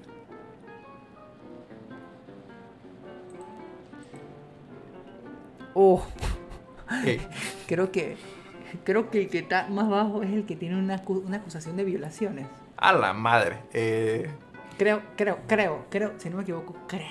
Déjame buscarlo, creo que ese es el man de que él es el Pero mira que- todos los puntajes que tiene, de que puntaje de asistencia, de que uno, puntaje de asistencia, y que, es el gasto como una Sí, planilla, papá, uno. este es el man que tiene el Mira, mira esto, este man tiene un escándalo disque de acoso sexual slash maybe, yo creo que casi violación o violación a de la mucho- madre. o sea, ant- y, y man está ahí, o sea, ¿cómo verga tú No, pero pilla? ¿Cómo lo pero- han obligado que renuncie con esa acusación? Que pruebe Pero que mira, es pero, inocente? pe- pero mira como el, el tipo de, de vainas que digo. Su formación académica es de doctor en medicina general, graduado en la Escuela Latinoamericana de Medicina en La Habana, Cuba. Que los doctores cubanos son bien preparados.